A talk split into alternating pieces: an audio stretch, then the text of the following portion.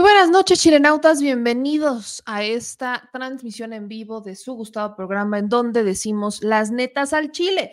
Yo soy Meme Yamel, es viernes 27 de octubre, son las 10 de la noche y esto es lo que ustedes tienen que saber antes de irse de fin de semana, de fiesta de Halloween o de lo que vayan a hacer este fin de semana. Eh, yo les pediría ¿no? que si está dentro de sus posibilidades, eh, acudan a hacer algún tipo de donativo, algún tipo de apoyo para los damnificados del el ciclón Otis, el huracán categoría 5 Otis, que azotó con la costa de Guerrero. Pero justamente vamos a hablar sobre Otis, sobre cómo hay de políticos a políticos, sobre cómo se lucra con la tragedia también desde los medios de comunicación y sobre todo del papel que como sociedad nos toca, porque sí, nosotros tenemos un papel importantísimo en cómo se dan las coberturas y en cómo se recibe la información de este tipo de tragedias. Así que yo les quiero pedir que me ayuden a compartir esa transmisión. No, va a ser una transmisión muy larga, fíjense, hoy sí la voy a hacer un poquito más corta, porque hay muchos videos que tenemos que producir. Algo que he entendido, y ustedes me han ayudado a entenderlo, evidentemente, es que la información eh, yo puedo dar por hecho que lo digo en el programa y ya, ¿no? Inmediatamente la gente, yo creo que ya, ya se entendió. Y no, en cada red social hay una audiencia distinta y a esas audiencias en una lucha por combatir la infodemia, en una lucha por combatir el, e, el sopiloteaje que se avientan algunos medios respecto a las tragedias, etcétera es, eh, hay que hacerlos desde las distintas trincheras para poner una contranarrativa, algo que he defendido muchísimo. Entonces, pues tenemos mucho que producir y les agradezco muchísimo a todas y a todos que se estén conectando. Ayúdenme, por favor, a compartir la transmisión, que es lo más importante en este momento, para que le demos rápido. Ya saben que los comentarios los leo al final del programa. Así que gracias a todos. Si tienen eh, posibilidades, gracias también por ayudarnos con los superchats. Quiero decirles que eh, nuestro productor está en Acapulco. Nuestro productor, él ya está en Acapulco eh, Guerrero. Yo eh, sí estamos valorando el que yo pueda acudir. no es un tema de voluntad, es un tema de, de costos, porque para llegar necesitamos rentar un coche y todo eso. Entonces, pues sí, se está valorando el que yo me lance para Acapulco. Estamos ahora sí que rompiendo el cochinito, rompiendo la chile alcancía que tenemos aquí atrás eh, para ver cuánto es que lo que tenemos en ahorros, que de hecho los estábamos, había un par de ahorritos que estábamos destinando para la modificación del estudio, pero eh, justo insisto con el cómo lamentablemente se está dando la cobertura de Otis, creo que sí es importante que vayamos al lugar, nuestro señor productor ya está allá y ahorita justo les vamos a poner material que él grabó, que él nos está compartiendo, pero sí hay una posibilidad de que su segura servilleta se lance eh, la próxima semana, lo estaremos valorando. Eh, si ustedes nos quieren apoyar, quieren hacer algún tipo de donativo eh, con miras a que podamos llevarlo y demás, pónganse en contacto conmigo directamente a través de nuestro correo electrónico. Le pido a nuestros moderadores que me ayuden. Los voy a estar contestando también en la noche. Entonces, les agradezco a todos los que nos ayudan y que podemos hacer que esto sea una realidad.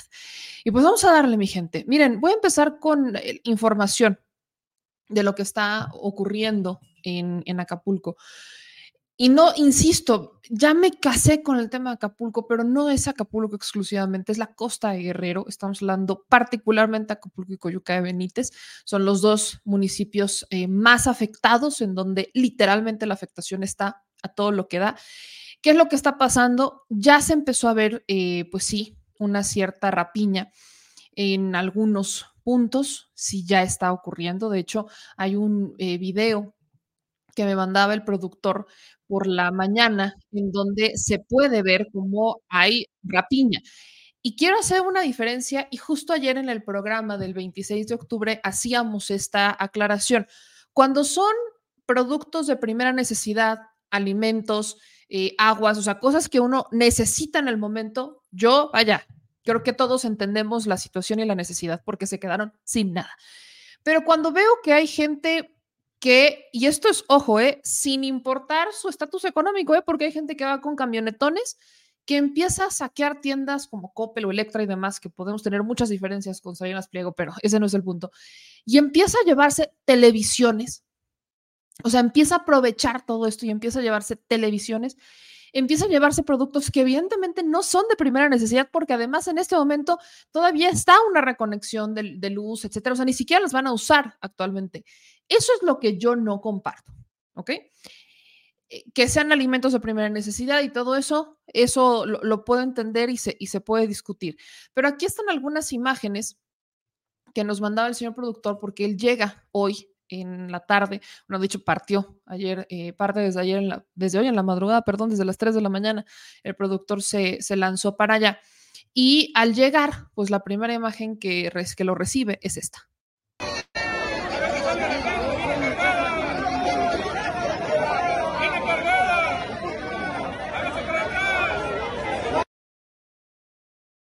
Como les digo, la necesidad es grande, eso lo, creo que lo entendemos todos, pero ya la necesidad llegó, por ejemplo, hasta Chilpancingo.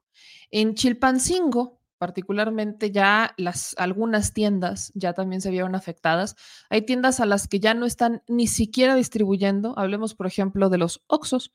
Eh, Oxos que te encuentras en todas las esquinas, ¿no? Oxos que están, eh, empezaron a desplazar a todas las tienditas misceláneas, a las recauderías, etcétera y eh, se empezaron a establecer como un monopolio de esta venta de productos, pues en Chilpancingo ya no los están abasteciendo y Chilpancingo es en donde se están, eh, pues hay personas que se están trasladando hasta Chilpancingo para comprar víveres, comida, etcétera, porque no los pueden adquirir en Acapulco o en Coyuca de Benítez. Es donde algunas personas que tienen la posibilidad de ir a cobrar dinero que les están mandando sus familiares de otros estados, pueden hacerlo. O sea, eh, Chilpancingo es, e, es importante entenderlo. Entonces, esto es lo que pasa en los Oxos del Chilpancingo. Vean estas imágenes. Ya están prácticamente pues vacíos, ¿no? Ya no hay ni siquiera un abasto de productos ahí en, en los Oxos.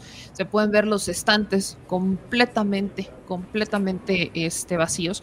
Aquí ustedes pueden ver los refrigeradores sin absolutamente nada. O sea, sí, ya estamos viendo que hay una crisis que se está extendiendo no solamente a los dos municipios más afectados, que son Coyuca, Benítez y Acapulco, sino también a Chilpancingo. Vean estas imágenes, ¿no? Y, justo al ver estas imágenes, yo no puedo, y lo voy a decir con toda honestidad, y, y, neta estuve pensando mucho si lo decía o no, sobre todo porque para llegar a Acapulco tendría que pasar por allá, y para llegar tendría que irme manejando. Entonces, de todo, con toda la profundidad de mi corazón, porque esto de verdad lo siento, y hay veces, y no me importa si me funan, no me importa si en este momento, no, me interesa mucho. Pero la alcaldesa de Chilpancingo se puede ir a su refregada madre. Perdón que diga y que exprese mi francés de esta manera, ¿ok? La alcaldesa de Chilpancingo, que evidentemente, pues si bien no pudiera ser Chilpancingo uno de los municipios más afectados, como les estoy explicando, Chilpancingo es en donde se está yendo la gente a abastecerse de comida. Chilpancingo es en donde eh, las tiendas como estas, que son los Oxos, que es el grupo FEMSA, que son de estos, eh, de este empresario que tiene control desde el norte, ¿no? De este grupo del norte, donde ellos eh, pues no están abasteciendo porque evidentemente hay una situación compleja. Cuando estamos viendo una crisis que muchos nos han dicho que no habían visto en años. Incluso lo comparan con la inundación de Tabasco de 2006. Imagínense lo que estamos hablando, que perfectamente no saben qué estuvo peor. Y mientras hay una situación así de delicada, mientras hay políticos que ahorita están haciendo campaña, sobre todo de Morena, que eh, suspendieron por completo sus campañas internas, mientras estamos viendo que hay una situación, que hay una solidaridad, que en diferentes estados están movilizando para mandar ayuda. La soberana inepta de la alcaldesa de Chilpancingo, que de por sí ya habíamos hablado de esta señora porque es la que se reúne con un grupo criminal de los ardillos y que no sale con, ay, es que yo no sabía, Ellos seguramente eran autodefensas. Bueno, esa misma señora que dice que no va a renunciar mientras la investigan por complicidades con el crimen organizado, el 26 de octubre, en la noche del 26 de octubre, decidió que era una muy buena idea aventarse una fiesta. Bien, hasta me ahogué. Aventarse una fiesta por su informe de labores.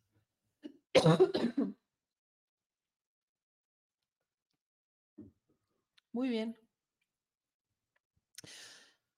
O sea, no habían pasado ni 24 horas de la tragedia que deja Otis. Y la alcaldesa de Acapulco ya estaba Es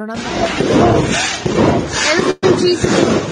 Una falta de respeto a lo que está haciendo Normotilia. Está lleno el zócalo de centros de, centros de acopio para los damnificados en Acapulco y ella celebrando su segundo informe, como si trabajara la señora, como si trabajara. En Acapulco hay fallecidos, hay personas desaparecidas, hay personas que se quedaron sin hogar, sin casa. Aquí en Chilpancingo habemos personas que no sabemos nada de nuestros familiares. Y esta señora que no tiene respeto alguno hace sus fiestas y trae a sus acarreados que nada más vienen a tragar. Mientras en Acapulco no hay nada de comer, aquí vienen a tragar. Es una falta de respeto.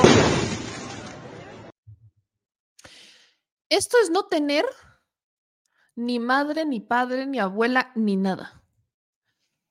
Norma Otilia es de Morena yo no sé qué va a pasar, yo no sé cuánto tiempo más va a pasar para que Morena se deslinde de esta señora. O sea, ya pasó lo de eh, sus vínculos con el narco y no han dicho nada. Ya le han cuestionado a la gobernadora que eh, si la van a separar o no, es presidenta municipal, hay una autonomía, pero esa señora es de Morena, o al menos gobierna por Morena. Este ya es como el cuarto escándalo que tiene Norma Otilia. En medio de una tragedia, en donde a, unas cuantas horas, a unos cuantos minutos, hay gente que no tiene ni qué comer. Tienes estados que a horas de distancia en carretera están desplegando una cantidad de recursos para apoyar a Acapulco y a Coyuca de Benítez y Norma Otilia, que gobierna Chilpancingo, que ya se está viendo también afectado porque la gente que tiene chance de Acapulco, de Coyuca, trasladarse a Chilpancingo para comprar cosas, evidentemente va a empezar a, dejar de abastecerse en Chilpancingo porque van a ir hasta allá. Ya los Oxos en Chilpancingo están dejando de tener abasto. Y Norma Utilia, de fiesta en fiesta. Chulada. No, hombre, hay que aplaudirle. No, hay gobiernos que sustituyeron, que cambiaron todo, políticos en campaña que pararon todo, pero la alcaldesa de Chilpancingo no podía frenar su pinche fiesta. Perdón que lo diga de esta manera, pero es que sí me está saliendo el coraje del corazón. Lo peor es que esta alcaldesa además de aventarse su fiesta, reprime a quienes la cuestionan. Porque hubo una mujer que durante el evento protocolario, donde estaban con el discurso y demás, la fue a increpar. ¿Y qué hicieron los policías de Norma Utilia? La reprimieron. Policía, bono del Día de la Madre, bono de protección civil. Gracias al buen trabajo, al buen funcionamiento que realiza la presidenta Normotilia Hernández Martínez. Estoy grabando, estoy grabando.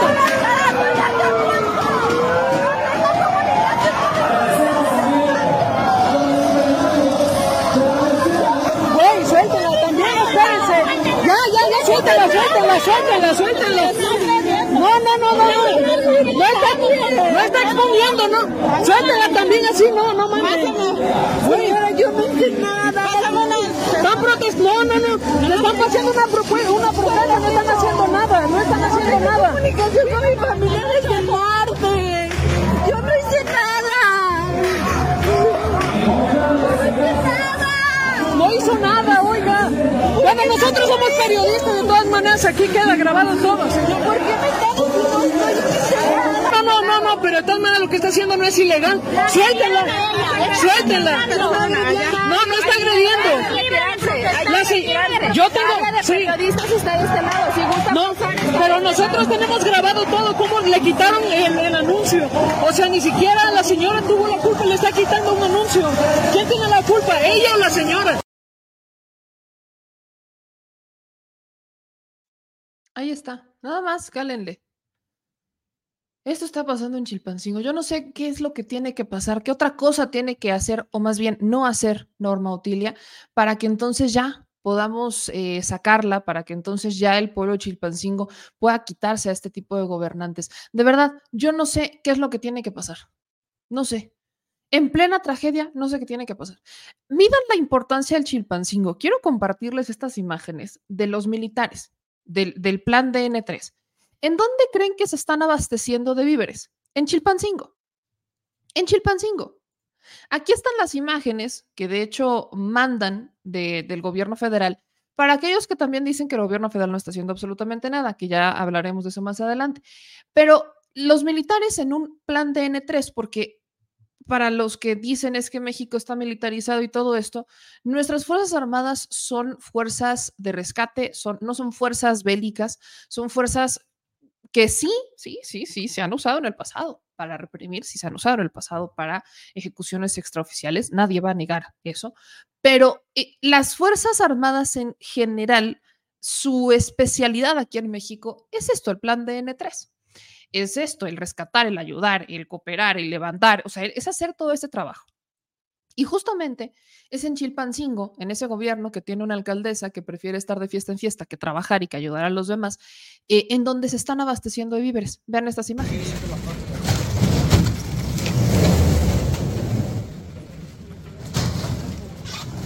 Ahí tienes los elementos de las Fuerzas Armadas abasteciéndose de botellas de agua en Chilpancingo, y uno no quiere que, se enojen. Yo, yo eso lo he platicado muchas veces, gente. No, no se puede esperar que una sola persona o un grupo de personas cambie el rumbo de un país en seis años. Y que en medio de una tragedia, que sea la voluntad de una persona y de un grupo de personas las que hagan todo. ¿Por qué? Porque por eso tenemos división de poderes y porque por eso hay autonomía en los gobiernos. Tienes gobiernos estatales, tienes gobiernos municipales. ¿En dónde están cuando se les necesita? Evidentemente están rebasados, y esto también lo voy a aclarar. eh, Los gobiernos locales están rebasados. Pero el gobierno de Chilpancingo, que insisto, no es de los más afectados, evidentemente no es Chilpancingo una de las afectaciones. Las afectaciones por Otis están en Coyuca de Benítez y en Acapulco. Pero es a donde se está yendo a abastecer la Sedena, es a donde se está yendo a abastecer eh, la gente que tiene la posibilidad de trasladarse. Es a donde se están abasteciendo. Y la, alcaldesa, que además es del partido que gobierna todo lo demás, reprime a quienes la critican y se avienta fiestas. Y si ustedes escucharon en el video de la, de la fiesta de Norma Utilia, habla de bonos para los policías. Esos policías que reprimen a quienes evidentemente están preocupados por sus familiares y que tienen una alcaldesa inepta que prefiere hacer fiestas que en desplegar los recursos que usó para esa fiesta, en ayudar a la gente, en ayudar a quienes viven en Chilpancingo a encontrar a sus familiares en Coyuca o en Acapulco. Pero no, hay que hacer fiestas. Ojo con los políticos. Esto es, y lo he dicho mil veces, no importa el partido que gobierna, importa la gente que está allá adentro con Morena se hizo un fenómeno global, encabezado por Andrés Manuel López Obrador. Pero si se permite que se- ese fenómeno se manche con personajes como Norma Otilia, eventualmente el fenómeno se va a desgastar porque el presidente ya se va. no es eterno, no se va a quedar ahí. Nos quedaremos con los muñecos, con los recuerdos, con las lecciones, con los peluches, lo que ustedes quieran, con las frases, pero él ya no va a estar y eventualmente ese, ese poder se va a ir disuadiendo a menos que el pueblo tome acción. Y es el pueblo el que pone y el que quita. Y es el pueblo el que en este momento debería, vaya, yo sé que a Norma Utilia ya también le toca salirse el próximo año, el próximo año cuando sean las elecciones, pero por Dios, alguien ya debería de estar tomando acción y empezaría a ser por Morena, que es el partido político que está detrás de esta señora, al menos el partido que gobierna, que no quiere decir que sean lo mismo, solamente quiere decir que alguien se tiene que deslindar de esta señora, alguien, ya, al menos que le empiecen a poner un freno y a ver quién la rescata después de eso. Continuamos con la información y como les dije, nuestro productor se encuentra en en Acapulco, él está en Acapulco en este momento, está haciendo, como ustedes saben, nuestro productor tiene otras chambas porque eh, esto de, de, la prensa no es, aunque algunos creen que sí, no es de lo más remunerable, entonces el productor también tiene su chamba. Y el productor se lanza a Acapulco y nos mandó un video de lo que encontró estando allá, como están, él está particularmente en, en la costa, en Acapulco Guerrero, entonces quiero que ustedes vean lo que nos manda esta tarde.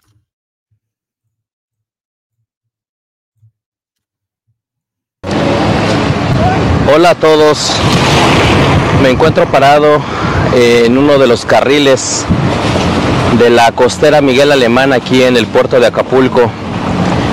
Es increíble lo que estoy viendo. Varias veces he tenido la fortuna de visitar este puerto y hoy lo veo completamente desolado, lo veo triste, lo veo lleno de basura, lo veo lleno de tristeza de la gente que está aquí habitándola. Esta eh, belleza natural que tenemos en el Pacífico mexicano hoy se encuentra devastada después de que pasó por aquí el huracán que pegó este mes de octubre. Otis ha acabado con el puerto de Acapulco. Aquí, este es lo que era uno de los restaurantes más famosos de aquí del puerto, el señor Frogs. Hoy es ruinas, ruinas completamente. No hay nada que podamos rescatar de este restaurante, de esta boutique. Aquí está completamente destrozado este restaurante y, y así podemos seguir viendo, caminando entre vidrios. Es complicado la cantidad de basura que se generó después del paso del huracán Otis. Pues yo vengo aquí eh, trabajando para un medio de comunicación, eh, televisión. Vamos a acercarnos un poquito aquí. Vamos a entrar aquí. Esto era un eh, banco azteca. Esto era un banco azteca. Hoy es una zona de basura, de vidrio tirado, de escombros, como si hubiera pasado realmente un terremoto. Oh, les comentaba que estoy llegando aquí al puerto eh, como medio de comunicación internacional y también para todos nuestros amigos de las redes sociales. Este es eh, la unidad móvil de uno de los canales eh, nacionales aquí en México, el canal 11. Y esta es la unidad móvil de una televisora internacional de la cadena Univisión. Y lo sorprendente de esto es que esta fila que está aquí se hizo para venir a cargar el teléfono celular. Toda esta gente quiere cargar su teléfono porque no hay energía eléctrica. Entonces, aquí mis compañeros de la unidad móvil están apoyando a la población, eh, cargando, haciendo el favor de cargar su teléfono celular. Me voy a sacar aquí, con permiso, gracias. Disculpe, con permiso, gracias. Aquí está. Aquí está. Eh, la extensión y aquí están las chancletas que le llamamos para que podamos cargar los celulares. Eh, es increíble eh, la cantidad de gente que, se ha eh, acumulado aquí para poder cargar sus celulares y seguimos viendo aquí la cantidad de escombro, láminas de lo que fue alguna vez un restaurante, de lo que fueron las palapas que están aquí a la costera, aquí está una camioneta de Comisión Federal de Electricidad, siguen aquí atrás mío llegando eh, brigadas que probablemente se dirigen a, asistir a la población que en esta zona sí eh, divide la costera. Al lado izquierdo está la zona hotelera y al lado derecho, allá al fondo, todas estas casitas son los cerros que el cerro de la cima donde eh, puedes llegar la- la panorámica, la escénica eh, y esta es la glorieta, la glorieta de la, de la Diana aquí en el puerto de Acapulco. Aquí están otros compañeros de la cadena PSTV y bueno pues quería yo mostrarles un poco de este momento que estoy viviendo después de llegar aquí a- al puerto de Acapulco. Este es uno de los hoteles que quedó completamente sin vidrios, inservible. Eh, no se ve nada, allá se ve, alcanzo a ver por allá algunas cobijas, alcanzo a ver por allá las sillas dobladas. Eh, allá al fondo es una plaza, es una plaza comercial que quedó hecha ruinas y ahí va un camión del ejército, de la Marina, que no, es de la Guardia Nacional, que está a cargo del plan DN3. Aquí nos están saludando los marinos. Y bueno, pues eh, vamos a seguir haciendo este, este tipo de videos. Señorita, buenas tardes. ¿Usted trabaja aquí? No, ¿No? ¿Usted radica aquí en el puerto de Acapulco? No. Bueno, no quiero hablar. Hay gente que no quiere, no quiere salir en cámara. Están espantados, están tristes. Miren aquí, estoy caminando eh, en uno de los andadores de uno de los hoteles y, y un restaurante. Y miren lo que hay aquí. Aquí hay otros compañeros, otra unidad móvil, otra antena. Pero aquí está un taxi. Un taxi que quedó aquí encallado, clavado aquí en los en las partes eh, de lo que era la entrada. Aparentemente sí es un estacionamiento. Aquí subías a un estacionamiento y el taxi eh, la fuerza de los vientos lo, lo aventó hacia acá, hacia este lado de la barda. Eh, me voy a de este lado. Eh, eh, aquí estoy, como les decía, caminando este corredor para llegar al mar. Quiero ver el mar.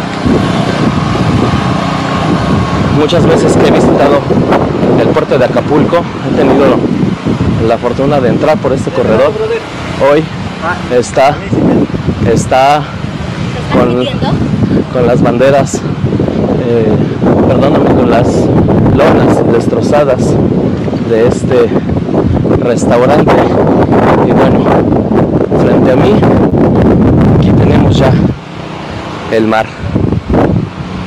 El que hoy no puedo decir que sea el paradisíaco puerto de Acapulco, hoy es el destrozado puerto de Acapulco, el lúgubre puerto de Acapulco, con mucha basura, con mucha tristeza, con mucha desolación. El mar ahorita está tranquilo, se siente viento fresco, es un día soleado, no hay nubes, eso ayuda mucho a que rápido la gente pueda hacer sus actividades sin la preocupación de la lluvia, sin la preocupación de la formación de un nuevo meteoro. Eh, aparentemente todo está tranquilo en cuestión climatológica, pero bueno, aquí andaremos eh, reportando en la medida de lo posible para ustedes lo que hoy estamos viviendo a la llegada eh, al puerto de Acapulco, 48 horas después de haber tocado tierra aquí en uno de los sitios turísticos más emblemáticos que tiene México y que hoy, de acuerdo a los últimos reportes, el 95% de la infraestructura hotelera está colapsada.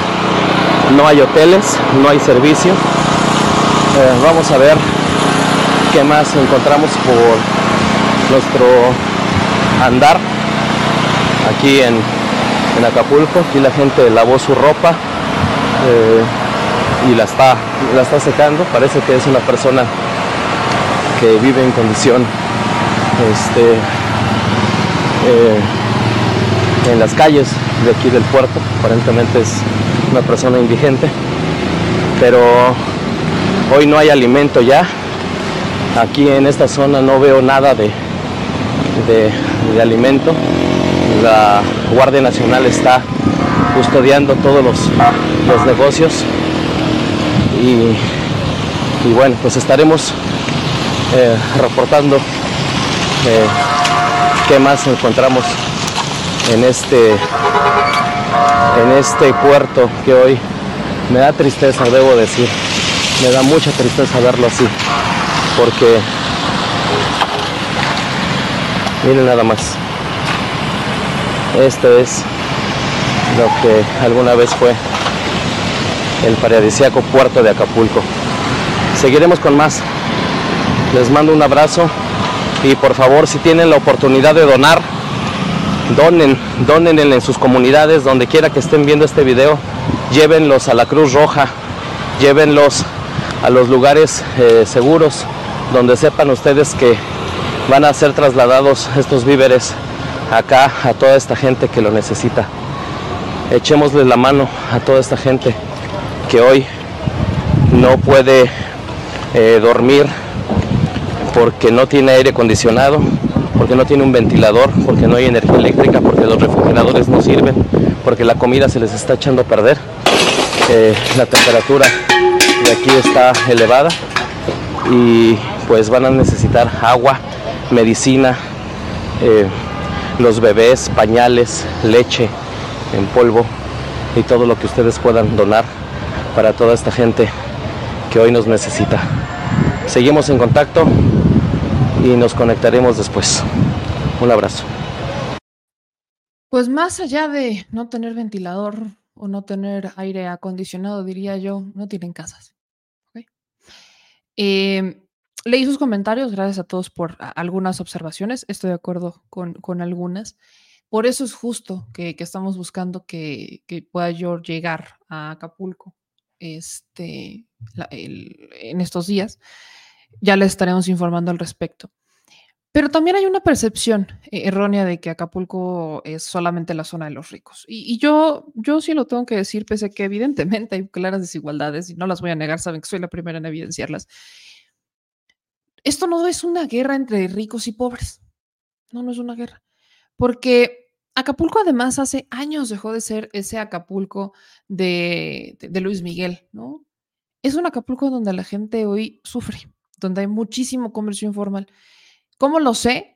porque fuimos en pandemia, yo sé que algunos se acuerdan, justo cuando fue la pandemia llegamos a Acapulco y vimos a muchas gentes, pero a muchas personas, perdón, sufrir porque trabajan y viven del turismo y lamentablemente durante dos años no hubo turismo porque todo estuvo cerrado.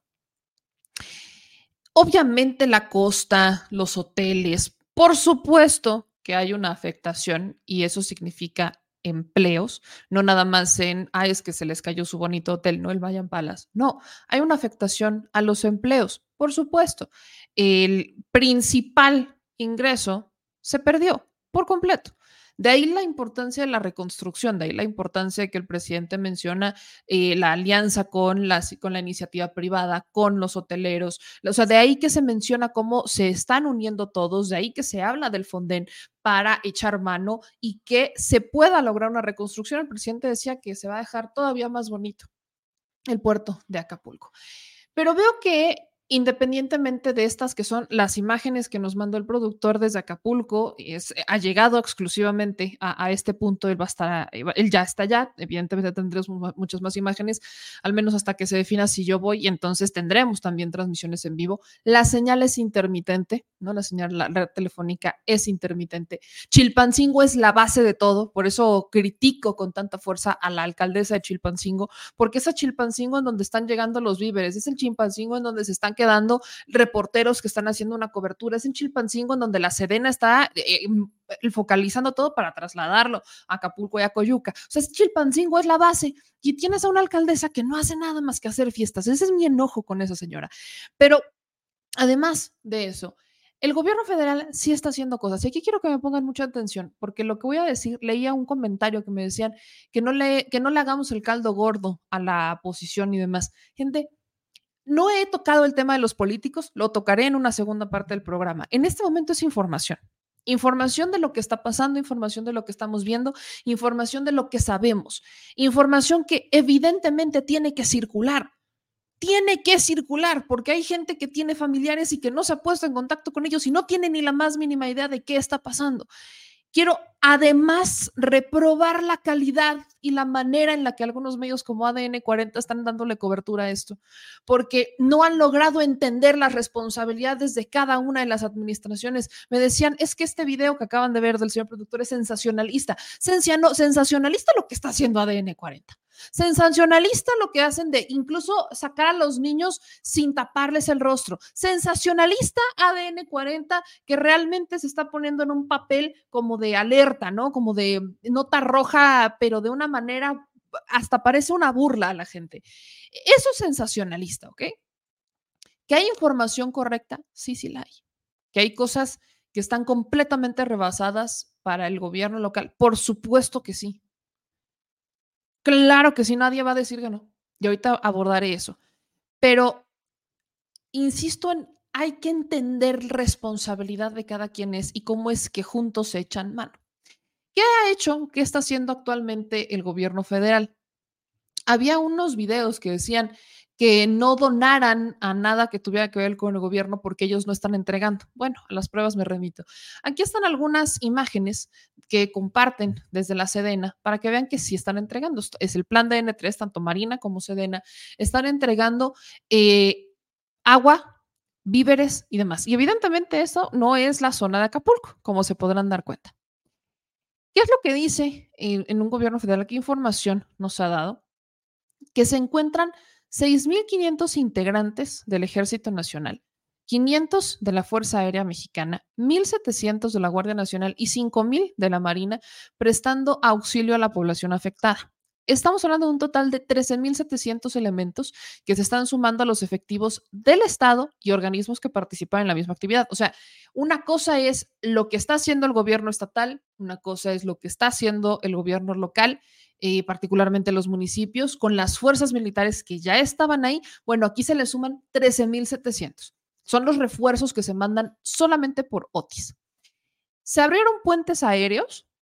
Se estableció eh, el día de, ayer, todavía 26 de octubre, con un, un puente aéreo con el Aeropuerto Internacional de Acapulco y el de la Ciudad de México, es personal del Servicio de Navegación del Espacio Aéreo Mexicano y de instituciones correspondientes que establecieron todo lo necesario para materializar vuelos diurnos hacia la ciudad de Acapulco. Además, los vuelos de líneas comerciales están controlados desde la Ciudad de México, en donde lo que están haciendo es ayudar a la población, tanto turistas como población local, para poder salir de, de la zona y los vuelos que van a llegar los están usando para mandar médicos especialistas del IMSS que se están sumando al apoyo que se va a realizar en la zona.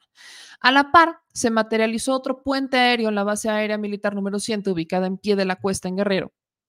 Esta instalación se está empleando para concentrar los víveres recibidos para la población afectada y en los viajes de vacío de retorno a la Ciudad de México se están evacuando personas que así lo requieran. A la fecha, se han distribuido 7.500 despensas y 7.000 litros de agua para las personas afectadas. Además, se tienen contemplados un traslado de 40 toneladas de abastecimiento desde la Ciudad de México a pie de la cuesta en aeronaves de la Fuerza Aérea Mexicana. El establecimiento de la estrategia de seguridad el día de ayer por la Guardia Nacional en conjunto con autoridades estatales y municipales para el control del ingreso hacia la ciudad de Acapulco genera condiciones de seguridad que permiten a todas las fuerzas realizar trabajos de limpieza, retiro de escombros, restablecimiento de electricidad, etcétera, con mayor rapidez. Como parte de citada estrategia, se estableció el apoyo de 150 autobuses para evacuar turistas y personas eh, locales en dos puntos de partida fuera de la ciudad de Acapulco para evitar la saturación de las avenidas.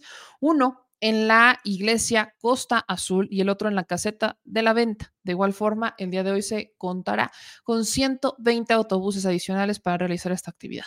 Sobre las comunicaciones terrestres, ya se estableció el flujo eh, vehicular continúan los trabajos para mejorar las comunicaciones.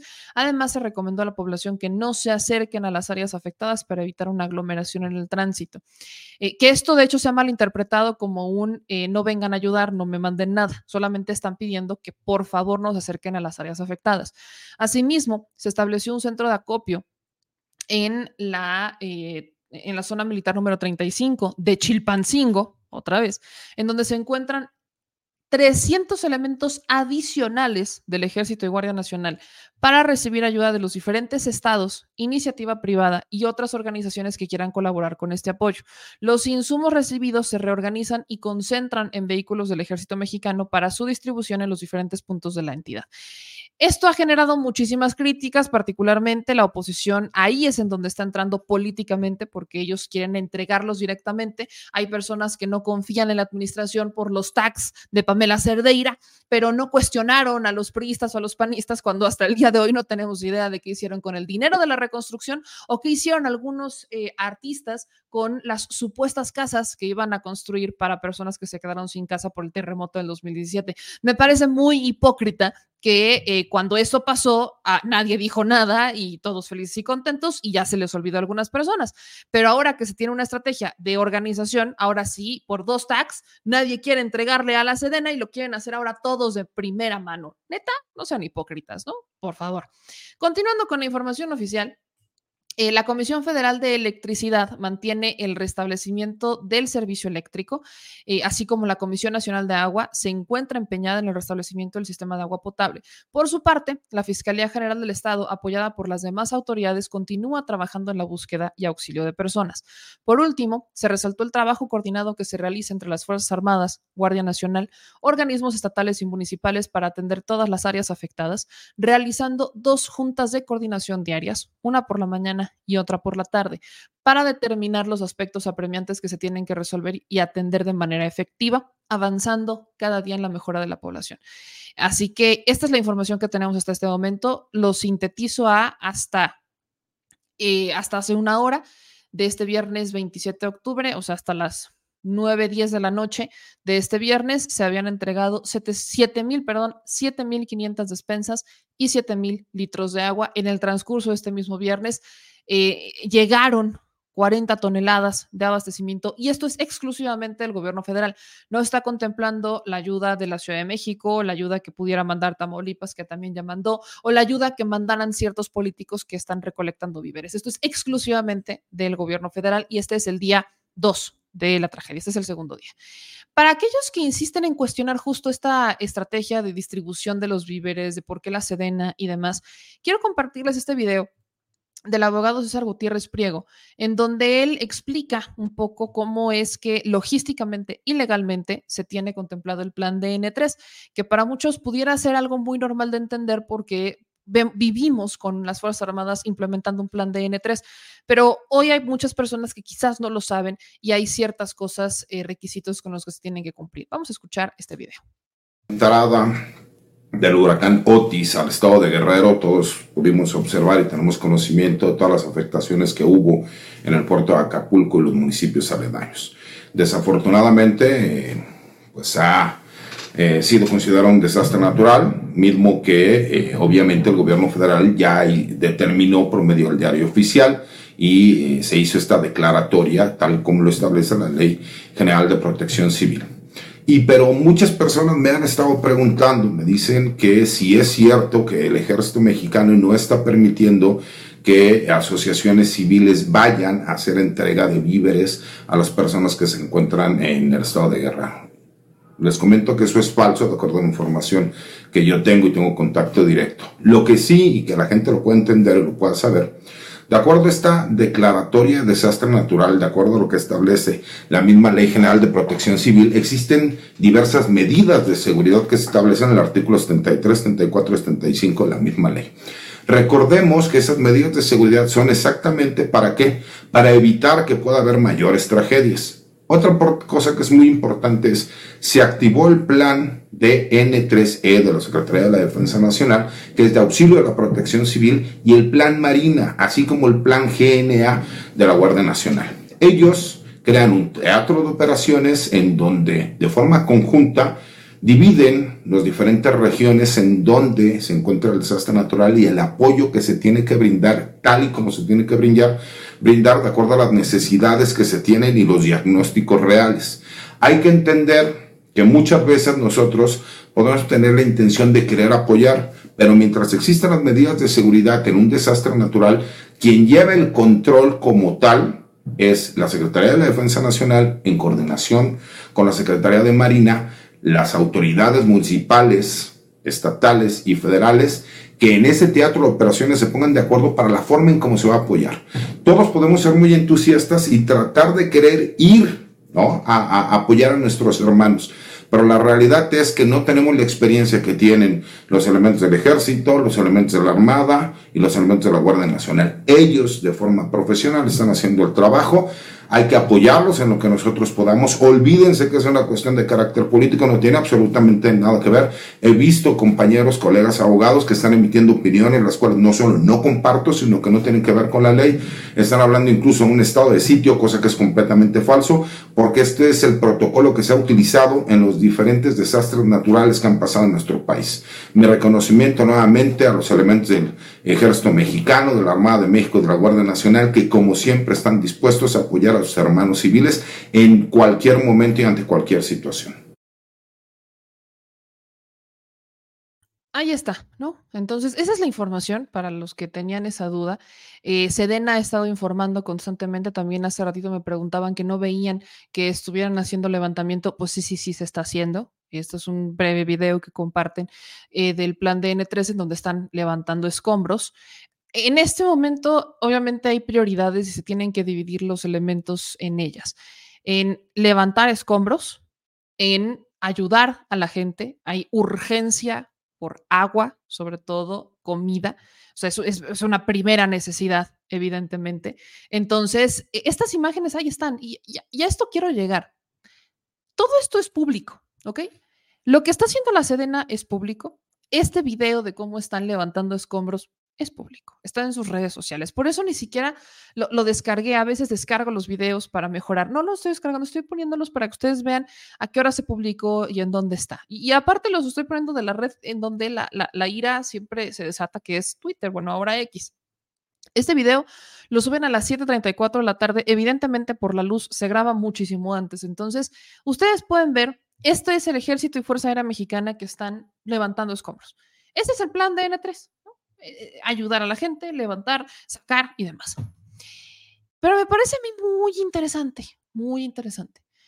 Que tenemos, por ejemplo, comentarios, ahorita lo, acabo de, de, rescatar, de Ocelo Juani, que dice que en dónde está la gobernadora Evelyn, que no ha escuchado ninguna palabra de ella de viva voz. Y arribita hubo un comentario antes que también nos, que hacían en cuanto, eh, criticando al presidente este de Roberto García, que dice, qué bueno que ya se va el viejito, es un desastre, se fue a atascar en el lodo, quería salir en la foto que hay aquí en querer engañar. ¿Se dan cuenta las contradicciones? La información que les voy a enseñar es pública. Si ustedes realmente quisieran informarse y no creer exclusivamente en lo que dicen ciertos medios de comunicación, buscarían. Esa siempre ha sido mi motivación para toda la audiencia antes de opinar o cuando escuchen información de la que pudieran tener duda o que sea un tema delicado como este, que si se está trabajando, que si no se está trabajando, que si están haciendo algo de los elementos de la Guardia Nacional o de las Fuerzas Armadas, que si en dónde está la gobernadora, que si no está, que si se informó a tiempo, que si no se informó, etcétera. Ustedes, por mera curiosidad, en vez de compartir y de replicar y de verborrear, busquen información antes, busquen información, búsquenla. Si no saben cómo buscarla, les voy a enseñar cómo hacerlo en este momento. Resulta que, contrario a lo que pudiera decir Ocelo Juani, y contrario a lo que pueden decir respecto a que nunca se informó y no se informa a tiempo respecto a, a Otis, pues eso no es cierto. Y ya se los había compartido, pero ahí va de nuevo. Esta es la página de Facebook de la gobernadora de Guerrero. Que con todo, incluso lo que les voy a decir, está saturado, o sea, está rebasado, ¿eh? Guerrero está rebasado pero hay cosas que no se puede engañar a la gente. Estas últimas transmisiones son, desde, son de hace tres días, son justamente las transmisiones previas al golpe de Otis. Esta transmisión informativa es del 24 de octubre a las 10:17. 24 de octubre a las 10:17. En esta transmisión fue una transmisión informativa sobre el desplazamiento de lo que entonces a las 10:17 de la mañana se sabía que era una tormenta tropical. Es en esta transmisión informativa que sale la gobernadora del estado de Guerrero coordinándose con todo su equipo. Ahí está. Es una transmisión que dura, de hecho, una hora con cinco minutos, por cierto. Quiero que escuchen brevemente, súbale un poquito el volumen porque tampoco la quise descargar para que ustedes vieran con sus propios ojitos la hora de la publicación de este video. Definición, pues, eh, de una ruta de trabajo en preparación de las lluvias eh, provocadas por la tormenta tropical Otis. Eh, según los últimos reportes meteorológicos, en las próximas 48 horas, pues esta tormenta eh, se aproxima a la costa de Guerrero. Es por eso que están presentes el día de hoy en esta reunión eh, los presidentes y presidentas de la Costa Chica, de la Costa Grande y la presidenta municipal de Acapulco. Se encuentra eh, la presidenta Belina López Rodríguez, presidenta municipal de Acapulco. Se encuentra también la presidenta municipal de Benito Juárez, Glafira Meraza Prudente, la presidenta de Atoyac de Álvarez, Clara Elizabeth eh, Bello Ríos, el presidente municipal de Tecpan, Yacir de Loya Díaz, el presidente municipal de Cihuatanejo, el licenciado Jorge Sánchez Alec. Eh, se encuentra también la secretaria general y representante del presidente municipal de Petatlán, la licenciada Yolanda Fernández caliente, bueno, prácticamente pues estar atentos en todas las regiones y bueno, pues en este sentido los municipios que tendrían una probabilidad de mayor afectaciones, pues en estos momentos nos los va a comunicar el doctor Roberto Arroyo Matus. Yo cedo el uso de la palabra a nuestro secretario. Adelante, doctor.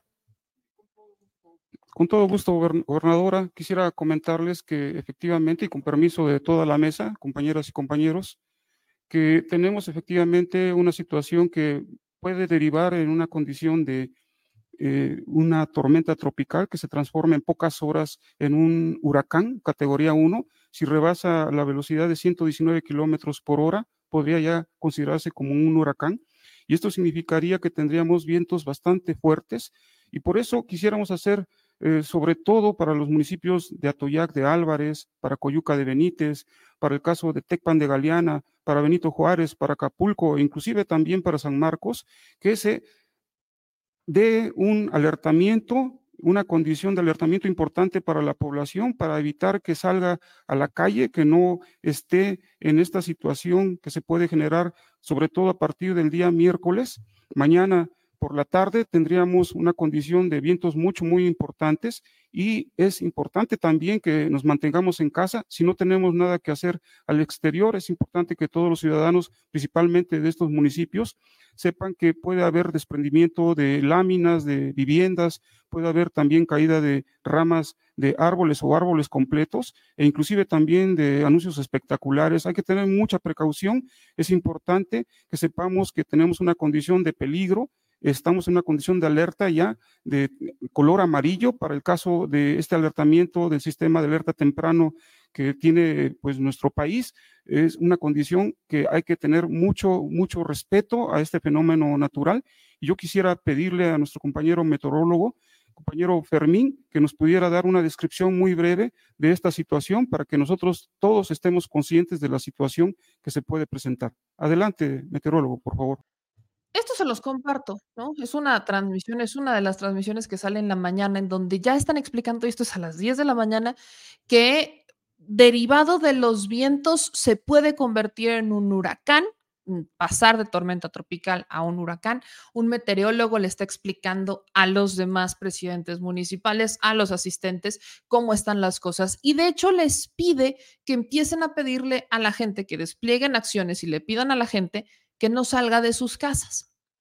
Ustedes van a decir, eso fue lo único que pasó. Bueno, y para los que preguntaban por la gobernadora, bueno, como se dan cuenta, pues estaba desde el 24 de octubre en la mañana.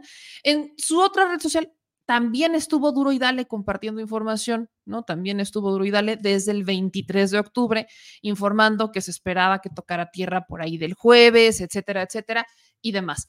Por ahí me decían, es que eso es en sus redes sociales. Bueno, localmente hay medios que medios locales, ¿ok? Medios locales que informaron conforme se iba compartiendo la información. Pero ustedes dirán, ¿y nada más se hizo eso? Pues no. La Coordinación Nacional de Protección Civil, y por eso les digo, es que hay que buscar. Coordinación Nacional de Protección Civil. Este es un video que suben a las 4.29 de la tarde del 24 de octubre Todavía aquí ya sabíamos que era un huracán, no sabíamos que iba a llegar a ser categoría 5, sabíamos que era un huracán. ¿Y qué dijo la Coordinación Nacional de Protección Civil? Debido a la evolución y trayectoria del huracán Otis, la coordinadora nacional, Laura Velázquez, dijo que se necesitaba desplegar eh, una, la famosa misión ECO a Guerrero para coadyuvar con protección civil del Estado en la implementación de medidas de prevención y preparación ante sus posibles efectos. Entonces, ya estaban también subiendo. ¿Pero qué videos subieron? De cómo empezaron a hacer recorridos preventivos en las zonas de riesgo en Acapulco. Ahí están sus videos. Ahí estaban, pues están monitoreando, todo muy bien. ¿Qué pasa después? Después de esto, hay un segundo video que suben a las 7.30 de la noche también la Coordinación Nacional de Protección Civil, en donde empezaron a perifonear. Este video ya se los había compartido el mismo 24, de hecho se los puse. Y esto es lo que perifoneaban. Por favor, por mientras pasa la lluvia que trae este huracán, por favor, se les pide de la manera más atenta, cuidar a los niños, a las personas adultas, por favor. Por favor, por mientras pasa la lluvia que trae este huracán, por favor. Se les pide de la mano. Ah, caray. ¿No que no se había hecho nada? Esto va también para la reportera en la mañanera, ¿no? Que, que yo he cuestionado mucho esto y hay compañeras que me dicen que no lo debería de hacer, pero yo sí lo hago y creo que tengo razón en hacerlo. Antes de hacer una pregunta, infórmense. Es algo que le cuestionó mucho a Reina en su momento. Infórmense. Busquen la información. sobre todo cuando trabajas, eh, cuando tienes la responsabilidad de informar, busca la información, búscala tú mismo. Antes de preguntar, busca, agota tus recursos. Si entonces no encuentras absolutamente nada, pues ya ve y pregunta. O pregunta a partir de lo que encuentres. Se nota que no lo hicieron. Porque si tan solo se hubieran metido a la cuenta de la Coordinación Nacional de Protección Civil, sabrían que se hicieron perifoneos. O sea, la, la, responsabilidad de los medios es una cosa, ¿eh? Porque los medios de comunicación en esta administración, y también localmente luego todavía pasa, los medios de comunicación son teóricamente independientes. ¿No? Los medios de comunicación, televisión, radio y demás, eh, teóricamente son independientes. Incluso algunos que se dicen independientes y libres reciben dinero para publicidad oficial y aún así hacen lo que quieren. Y está bien, porque esa es la libertad de prensa. Pero hay medios de comunicación que no informan de esto o lo informan en ciertos espacios de noticias y no lo informan en algún desplegado, en algún comercial que pudiera salir entre sus eh, programas que pudiera consumir cierta población. Entonces, habrá que cuestionar algunos medios si lo hicieron o no. Tengo entendido que sí hubo medios locales, porque hubo gente que me ha comentado que, llega y que es de Guerrero en general, que dicen sí hubo medios que estuvieron informando de Otis, de que venía, estuvieron diciendo que venía y estuvieron informando cómo estuvo la cosa, escucharon los perifoneos y todo esto fue creciendo conforme nos fuimos enterando de que Otis se iba haciendo más grande porque escucho a Loret de Mola y escucho a muchos decir es que nunca dijeron nada, no informaron, no hicieron nada. Antes de hablar, por favor, investiguen. Se habilitaron albergues también, porque ahí decían, no, es que nunca se habilitaron albergues, jamás, no estaban, no hubo, nunca, nunca en la vida, never de limón. Y yo, ah, no hubo, porque si hubo albergues temporales que se pusieran a disposición de personas. También fue la propia Evelyn Salgado la que lo informaba a través de sus cuentas de redes sociales. Estaban informando cuáles eran los albergues que se iban a poner. O sea, que, que, los medios no quisieron hacerlo, no lo quisieron informar. Bueno, esa es otra cosa. O sea, creo que ahí tenemos que cuestionar profundamente el papel de los medios de comunicación, si hicieron algo o no lo hicieron tan se habilitaron los albergues y tan la gente supo que había albergues, que aquí está una de las fotos que comparte Evelyn de que habilitaron refugios temporales en Tecpan, Coyuca y Acapulco. Y ahí están las fotos. Y ahí está Coordinación Nacional de Protección Civil. Hay que entender esto. No fue una situación de la que se nos avisara. Yo sé que algunos creen que la Madre Tierra nos va a mandar un memorándum y nos va a decir, fíjate que voy a llegar un poquito antes de lo previsto y que aparte voy a llegar perro, ¿no? Entonces, en vez de ser tormenta tropical, voy a llegar en ciclón y te voy a destruir todo. Tienes 24 horas para evacuar gente y pues para que no sea tan duro el golpe. ¿De verdad eso creen que pasa? Nunca ha ocurrido. Jamás ha pasado.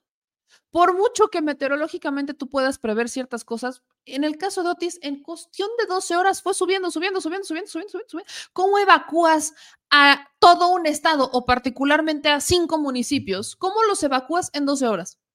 ¿Cómo le haces? Para empezar, tienes que trasladar elementos de otras ciudades y de, nacional a que lleguen y te ayuden. Luego tienes que convencer a la gente. Hay gente que a veces ni siquiera se quiere salir de sus casas. Hay gente a la que le vale cacahuate. ¿Cómo evacúas en 12 horas? ¿Cómo le haces? Esto es imposible. Y es muy chistoso dentro de todo esto que hasta los medios internacionales saben, no, y no hablo de Univision, no hablo de Telemundo, no, no, hablo de medios de, de habla en inglés que están viendo y están reportando lo que pasa y que están diciendo lo mismo que yo con otras palabras y quizás más elegantes. ¿Cómo es posible que ellos lo entiendan? Pero acá no.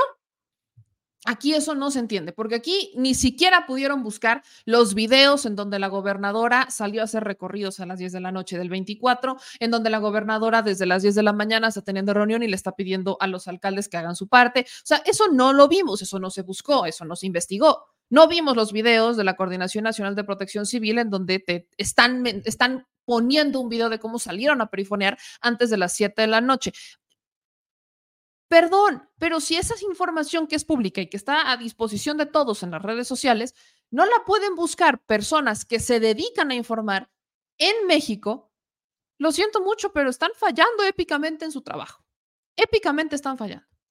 Y luego hay personas que dicen, es que no hay albergues buenos. Defínanme un albergue bueno. porfa. Solamente defínanme qué es un albergue bueno, porque ah, yo a veces, o sea, un albergue es un albergue. Un albergue bueno para mí es un albergue que tiene agua, que tiene, o sea, para ir al baño, que tiene un lugar en donde puedas eh, acomodarte en medio de una tragedia. lo bueno o malo de un albergue lo vamos calificando dependiendo a cuánto tiempo tuvo el Estado o las autoridades para habilitarlo. Si hubiéramos tenido 24 o 48 horas, probablemente se hubieran tenido albergues más robustos, más, este, con más recursos. Tuvimos menos de 12, ¿eh? Menos de 12 horas. Menos de 12. Honestamente, hagan conciencia antes de, hacer ese tipo de cuestionamientos. Y hay gente que me dice, ¿por qué les contestas? Porque lamentablemente esta información se difunde y se esparce como pórvola en las redes sociales. Y no se dimensiona lo que está pasando, no se dimensiona lo que, cuál es el problema central de todo esto y en medio de una tragedia, y lo puedo decir porque lo viví en el 2017, que fue ya mi primer año como reportera. Lo viví en el 2017. En Puebla yo fui a Atlisco, que fue uno de los municipios que se azotó, de los que me quedaban más cerca por el terremoto, y vi cómo había infodemia y vi cómo había medios lucrando tipo ADN 40. Vi perfectamente todo esto. Vi a estos terroristas de la información lucrar. Los vi con mis propios ojos. Y hoy están haciendo lo mismo. Estoy teniendo un déjà vu la manera en la que los medios de, comunicación están, y no lo voy a generalizar porque no son todos, pero están manejando o han manejado la información en las tragedias, no es como un servicio comunitario, no es como un servicio a la población, no es para decirles en dónde están los albergues, cómo comunicarse, no, no, no, no es por eso. La manera en la que están informando es para generar rating. Escuchen lo que estoy diciendo los medios de comunicación, no todos, pero sí muchos, ADN 40, por ejemplo, solo lo voy a mencionar a este, no utiliza el medio como un servicio público en una tragedia, lo utiliza para generar ratings. Punto. Eso es lo que hacen. Se aprovechan de que hay una necesidad por saber qué pasa, por ver qué pasa, por informarle a sus, por buscar a sus familiares, por tener información en una tragedia. Y en vez de informar, les venden un contenido sensacionalista amarilloso que genera miedo, miedo, caos. Y eso en una tragedia como esta, como el sismo del 17, es poner en peligro a la gente. Eso es lo que pasa. Entonces, e, es muy triste ver que la información haya estado. Ahí está. Y no la quieren buscar. No es que no existiera, es que no la quisieron buscar. Y ahora le dicen al mundo entero que ellos son los buenotes de la información cuando en realidad solo están evidenciando cómo lucran con la información. Y esto es muy triste. Lo digo de todo corazón, esto es muy triste. Por ahí me decían que actualmente no se han habilitado refugios. ¿Cómo de que no? La Secretaría de Gestión Integral de Riesgos de Guerrero habilitó refugios temporales. estamos hablando de 631 refugios eh, de la Secretaría están, eh, van o pueden albergar a 34.522 familias y un total de 137.540 personas. Creo que sí hay mucho que se le puede hacer a los refugios temporales, por ejemplo, la manera de comunicar, porque te dicen ubica tu refugio temporal más cercano, pero no te dicen en dónde lo puedes ubicar. A eso voy con las críticas que se deben hacer, los cuestionamientos que se deben hacer existen, ¿Por qué? Porque son para mejorar, son para hacer las cosas y, dar un mejor servicio a la gente, pero no para lucrar, no para ser sensacionalistas, no para ser amarillistas, no para hacer campaña con estos, no para sacar ratings. Entonces, eh, aquí yo justamente haría esa recomendación para al momento que en redes sociales vayan a publicar ese tipo de información, pues al menos pongan una liga de dónde van a poderlos ubicar. Esto es para las personas que pudieran estar fuera. Y obviamente habrá que evaluar cómo es que lo están informando en tierra, porque estamos hablando de una situación en donde hay señal intermitente. Entonces, si lo vemos por este lado, no hace mucho sentido que en redes sociales nos digan en dónde están los albergues cuando la gente que los necesita no tiene internet, no tiene luz apenas están empezando a agarrarle. Entonces, ahí son dos lados de una misma moneda, es el manejo de una emergencia. Y en lo que sí creo que necesitamos mejorar como autoridades, y ahí va la parte autocrítica, es en cómo prepararse para una emergencia como esta. O sea, cómo prepararse para algo a lo que no te puedes anticipar. ¿Cómo hacerle? ¿Qué es? ¿Cuál va a ser tu manera de comunicar? ¿Cómo? Eso es en lo que creo que todos, porque tragedia mundial que pasa, tragedia en la que esto se observa. Y ahí es en donde también los medios deberían de hacer su papel. Pero en vez de eso, que hacen algunos medios, lucran con la información para sacar los ratings. Esa es la crítica con la que yo insisto. Y si usted lo que quiere saber es qué está pasando, pues aquí le vamos a estar informando, pero también yo le sugeriría que busque en las cuentas oficiales, que no se deje nada más engañar por lo que algunos medios de amplia cobertura que tienen los recursos para transmitir en vivo desde allá, que tienen las antenas, que tienen las unidades móviles, que no tenemos otras personas, que no tenemos esa capacidad de hacer otras personas, no se crean solamente esa información. Ellos nos llevan muchísima ventaja con esos recursos, nos llevan una ventaja abismal al momento de ir a hacer coberturas de tragedia, pero abismal porque tiene los recursos para, si no hay internet, si no hay conexión, poder lanzar una transmisión en vivo. Los tienen. Hay quienes estamos empezando en esto y no tenemos esos recursos para aventarnos un tiro de informar bien desde las calles. O sea, estamos trabajando, estamos haciendo una guerra aquí para que la gente empiece a, a informarse de manera legítima.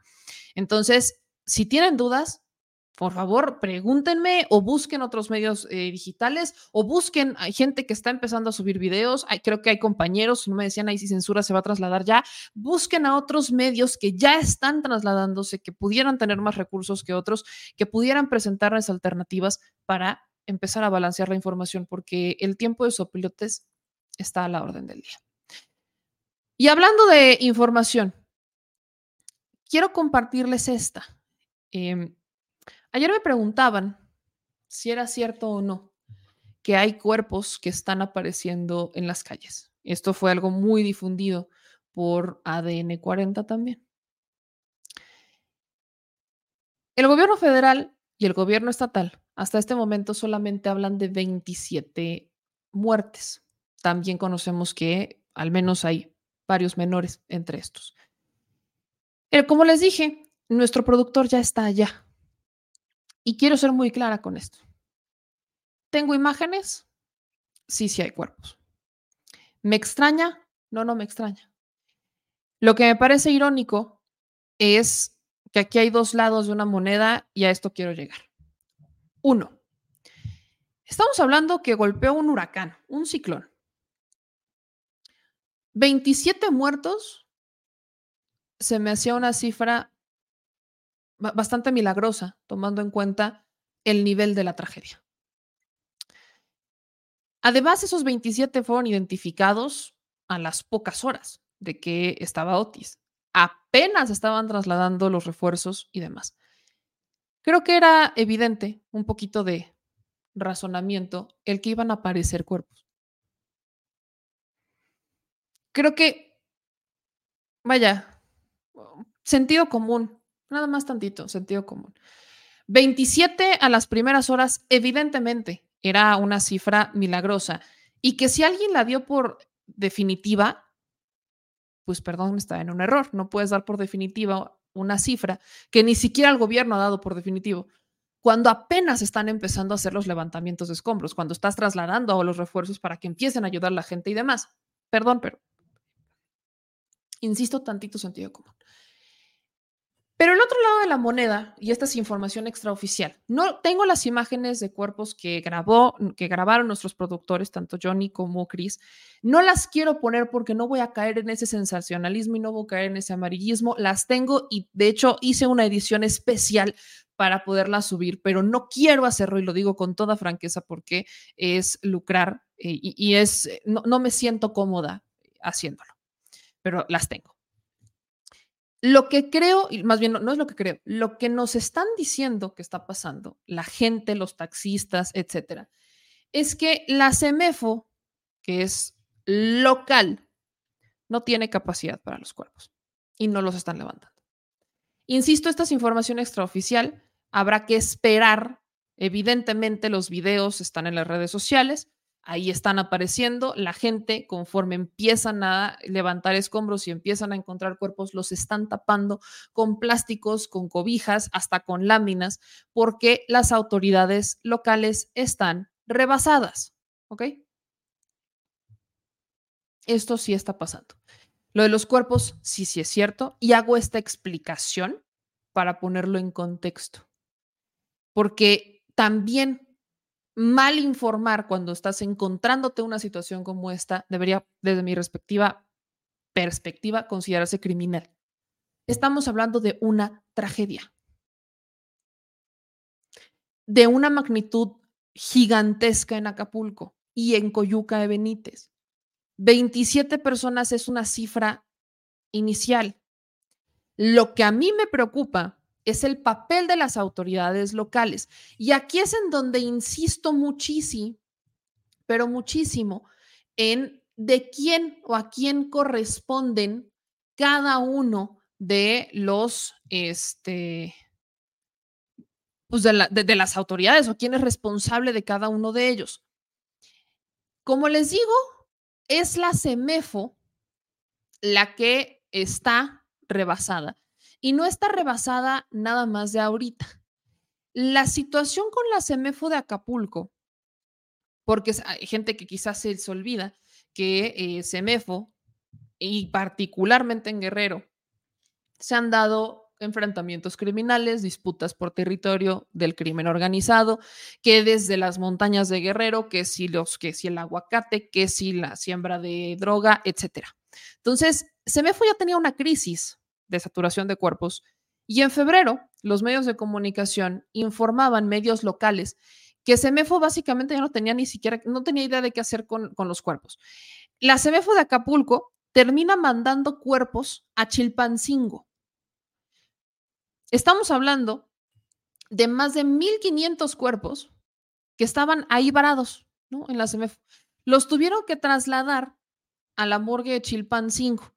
El propio director general de Servicios Médicos Forenses del Estado, César Manuel Espinosa Suástegui, informaba que esos eh, cadáveres no se podían eh, llevar ahí en Acapulco porque podrían generar olores que afectaran a un hospital general.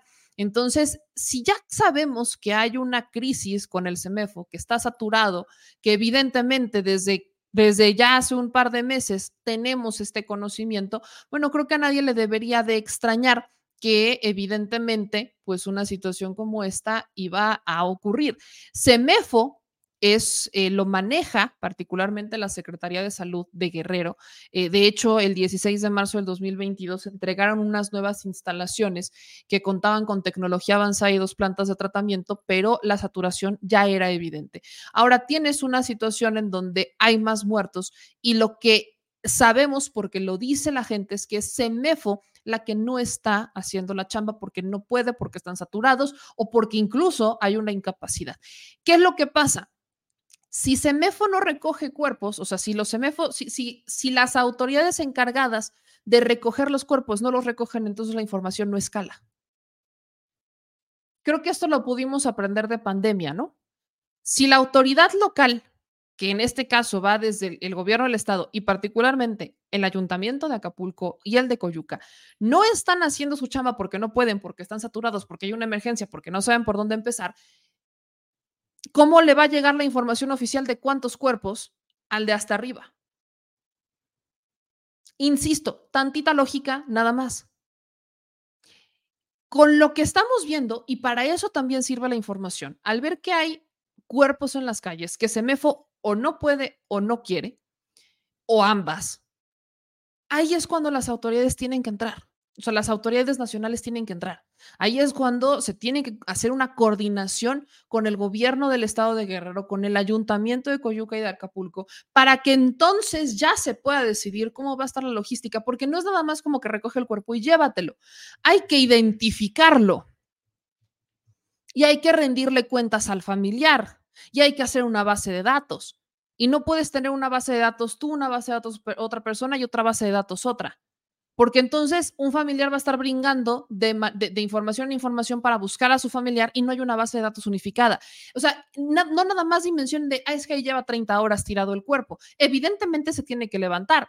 Si tienes a un semefo que está incapacitado, que está saturado y que no puede, entonces alguien tiene que hacerlo, pero se tienen que organizar para saber quién lo va a hacer y quién va a poner a disposición la base de datos de cuántos cuerpos y en dónde están. ¿Cómo le van a hacer para informarlo? ¿Quién la va a iniciar? ¿Cómo se la van a compartir? Porque eso es lo que a veces la gente no termina de comprender. Y es lamentable que no haya medios que expliquen esto.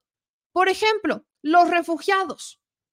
Hay una lista ya de refugiados, que de hecho la estamos compartiendo ya en nuestras, redes sociales, en Telegram particularmente, para que ustedes puedan ubicar en dónde están los refugiados de albergues en Acapulco, para los que decían que no había albergues, otra vez. Tan hubo albergues que allá hay gente albergada, ¿ok?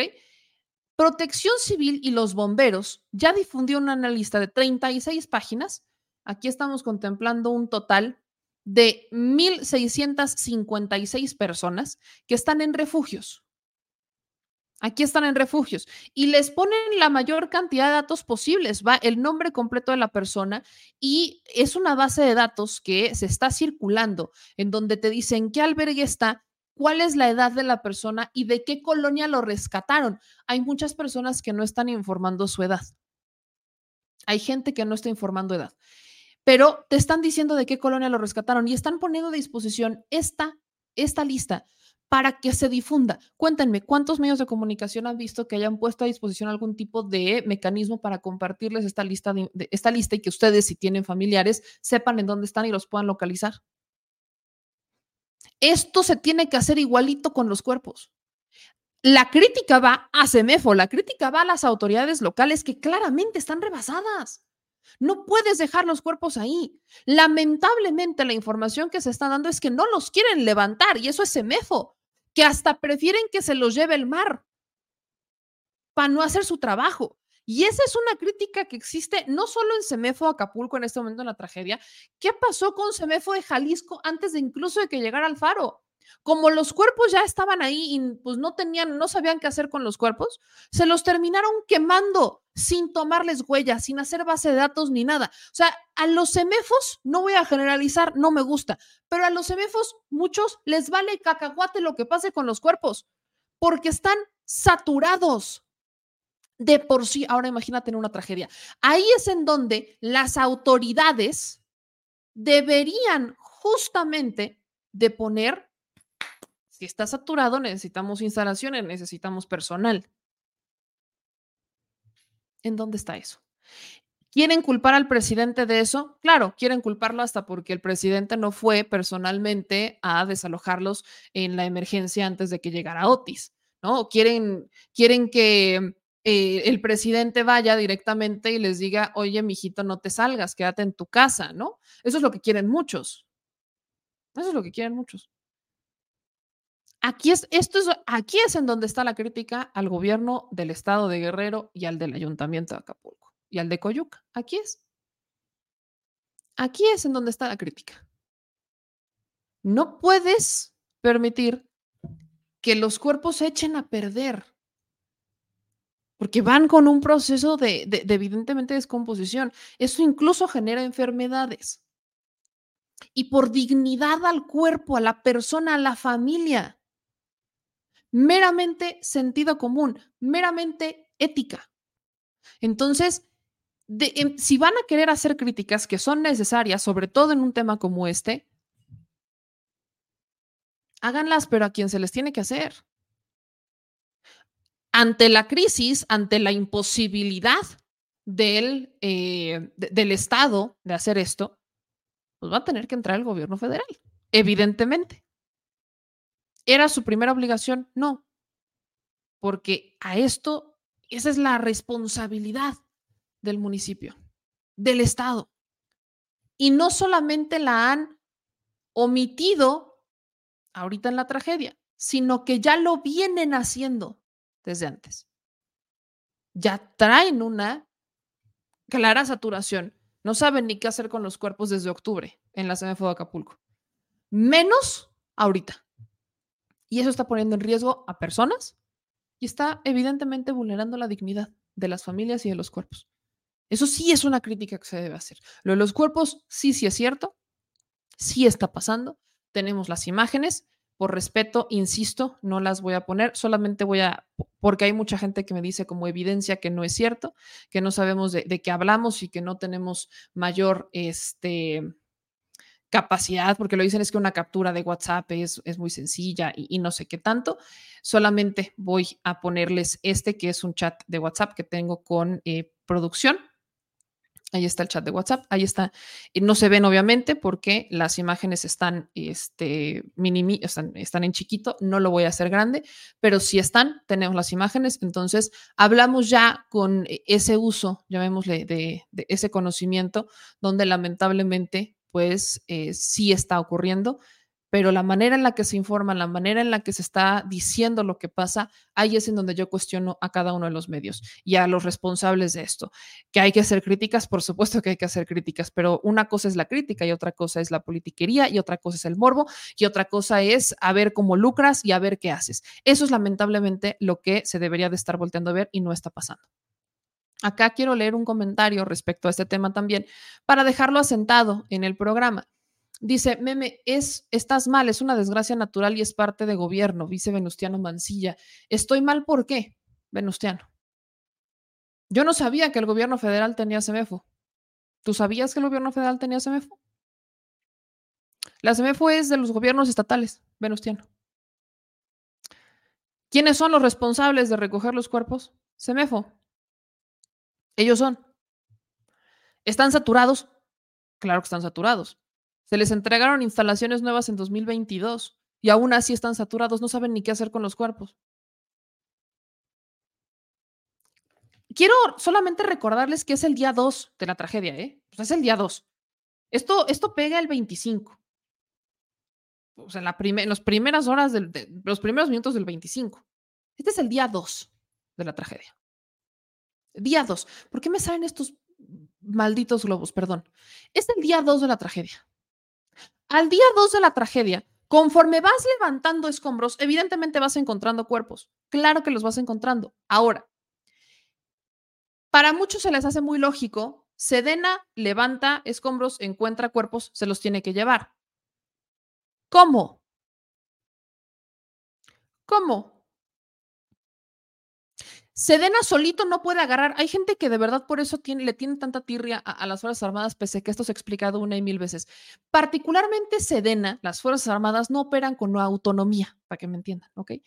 Y no es solo que el presidente les diga recoge cuerpos, no, se tienen que poner de acuerdo con otras instituciones. Al ponerse de acuerdo con otras instituciones, eso quiere decir que a quién tienen que recurrir para levantar cuerpos? SEMEFO. Si quieren hacer una crítica, critiquemos a las autoridades estatales y municipales que nunca le han invertido o que no le han invertido lo suficiente a sus CEMEFOS para poder hacer el trabajo que se debe de hacer. Y además critiquemos al personal de la CEMEFO que no quiere hacer la chamba y que prefiere que se los lleve el mar. Evidentemente, esto está pasando. Ahí es en donde, insisto, si esto está ocurriendo, el gobierno federal, por supuesto que va a tener que entrarle porque tienes una incapacidad y negligencia municipal y estatal. Y obviamente el gobierno va a tener que entrar a hacer algo. El federal, por supuesto.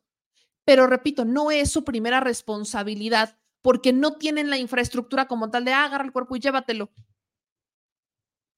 Lo van a tener que implementar, por supuesto. Y es, es algo en donde ahí va la crítica general hacia las autoridades tenemos no solamente que reforzar la manera en la que respondemos ante las tragedias a nivel estatal, municipal, sino también a nivel nacional. Las Fuerzas Armadas saben muy bien cómo implementar el DN3, pero también ellas se coadyuvan de las autoridades estatales y municipales. En un escenario en donde autoridades estatal y municipal están rebasados, no pueden o no quieren, entonces tú tienes que saber qué es lo que vas a hacer y cómo le vas a hacer y vas a tener que llegar a poner instrucciones y a poner órdenes. Con Acapulco pudiera ser más sencillo porque es un gobierno del mismo partido, pero vete a un gobierno que no sea como el tuyo. Hay protocolos que tienes que seguir y no es de a contentillo, existe una legalidad. Ahí estaba el video de César Gutiérrez Priego explicando la ley que existe detrás de todo esto. Entonces, sí quisiera hacer énfasis en un poco de estas cosas porque creo que hay eh, manera muy triste de confundir la, información o de lamentablemente no decir lo que está pasando. Hay cuerpos que obviamente conforme los van recogiendo, los tienen que ir poniendo en camiones. Esos camiones que están refrigerados para eh, mantener los cuerpos en eh, conservación, en lo que se les puede identificar, eso es lo que Guerrero no tiene. O sea, eh, tienen un nuevo CEMEFO, pero no tienen estos eh, camiones. Y además, repito, el personal de CEMEFO, por lo que nos están diciendo, la gente de Guerrero no quiere hacer el trabajo. Si esa gente no quiere hacer el trabajo, renuncien. ¿Ok? Renuncien. Porfa. Porfa, porque eso de mejor dejo el cuerpo y que se lo lleve el mar para no tenerlo allá, no es digno no es legal, es negligente y criminal. Gracias. Y bueno, dicho eso, continuemos. Continuemos. Por cierto, solo para cerrar el tema de, de, de, Acapulco. Sí se acuerdan que no hay luz, ¿verdad? ¿Cómo van a conservar los cuerpos en el CEMEFO si no tienen luz para conectar los refrigeradores?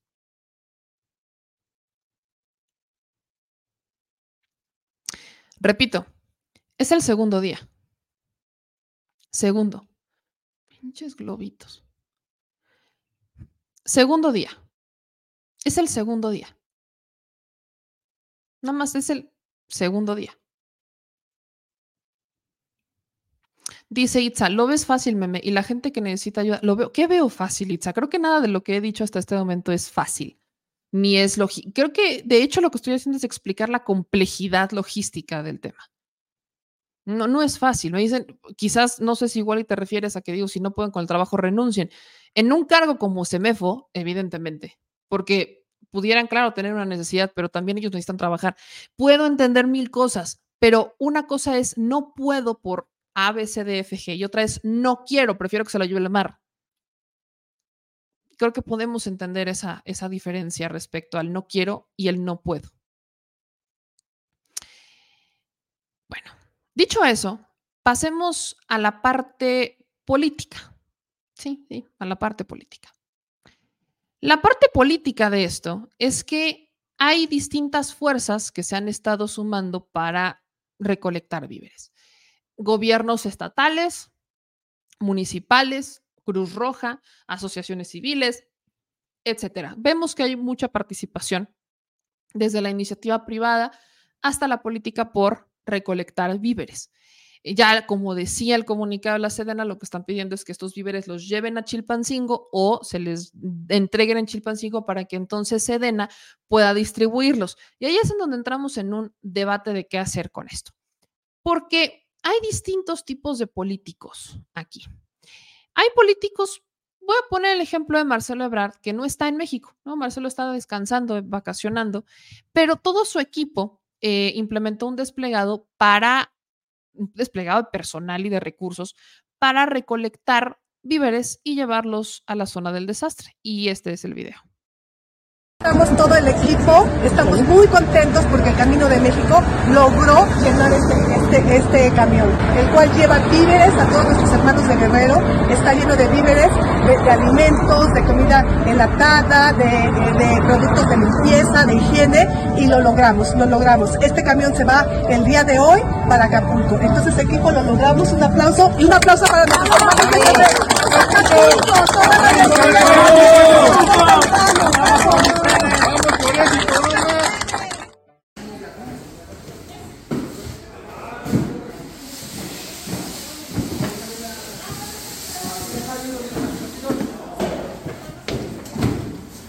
Guerrero.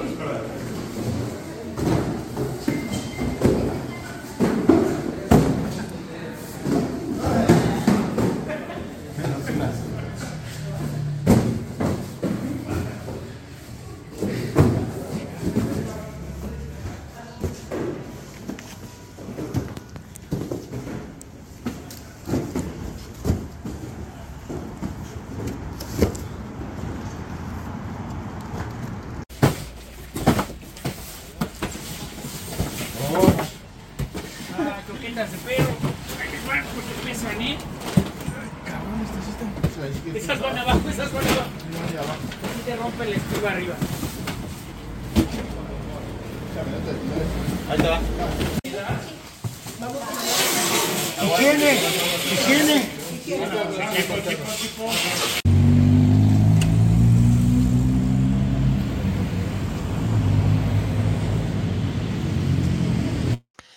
Pues ahí estamos hablando, esta es la recolecta que hace el equipo de Marcelo Ebrard, el famoso equipo llamado el Camino de México. Según lo que comparten, fueron cuatro toneladas de apoyo coordinado por la Asociación Civil El Camino de México.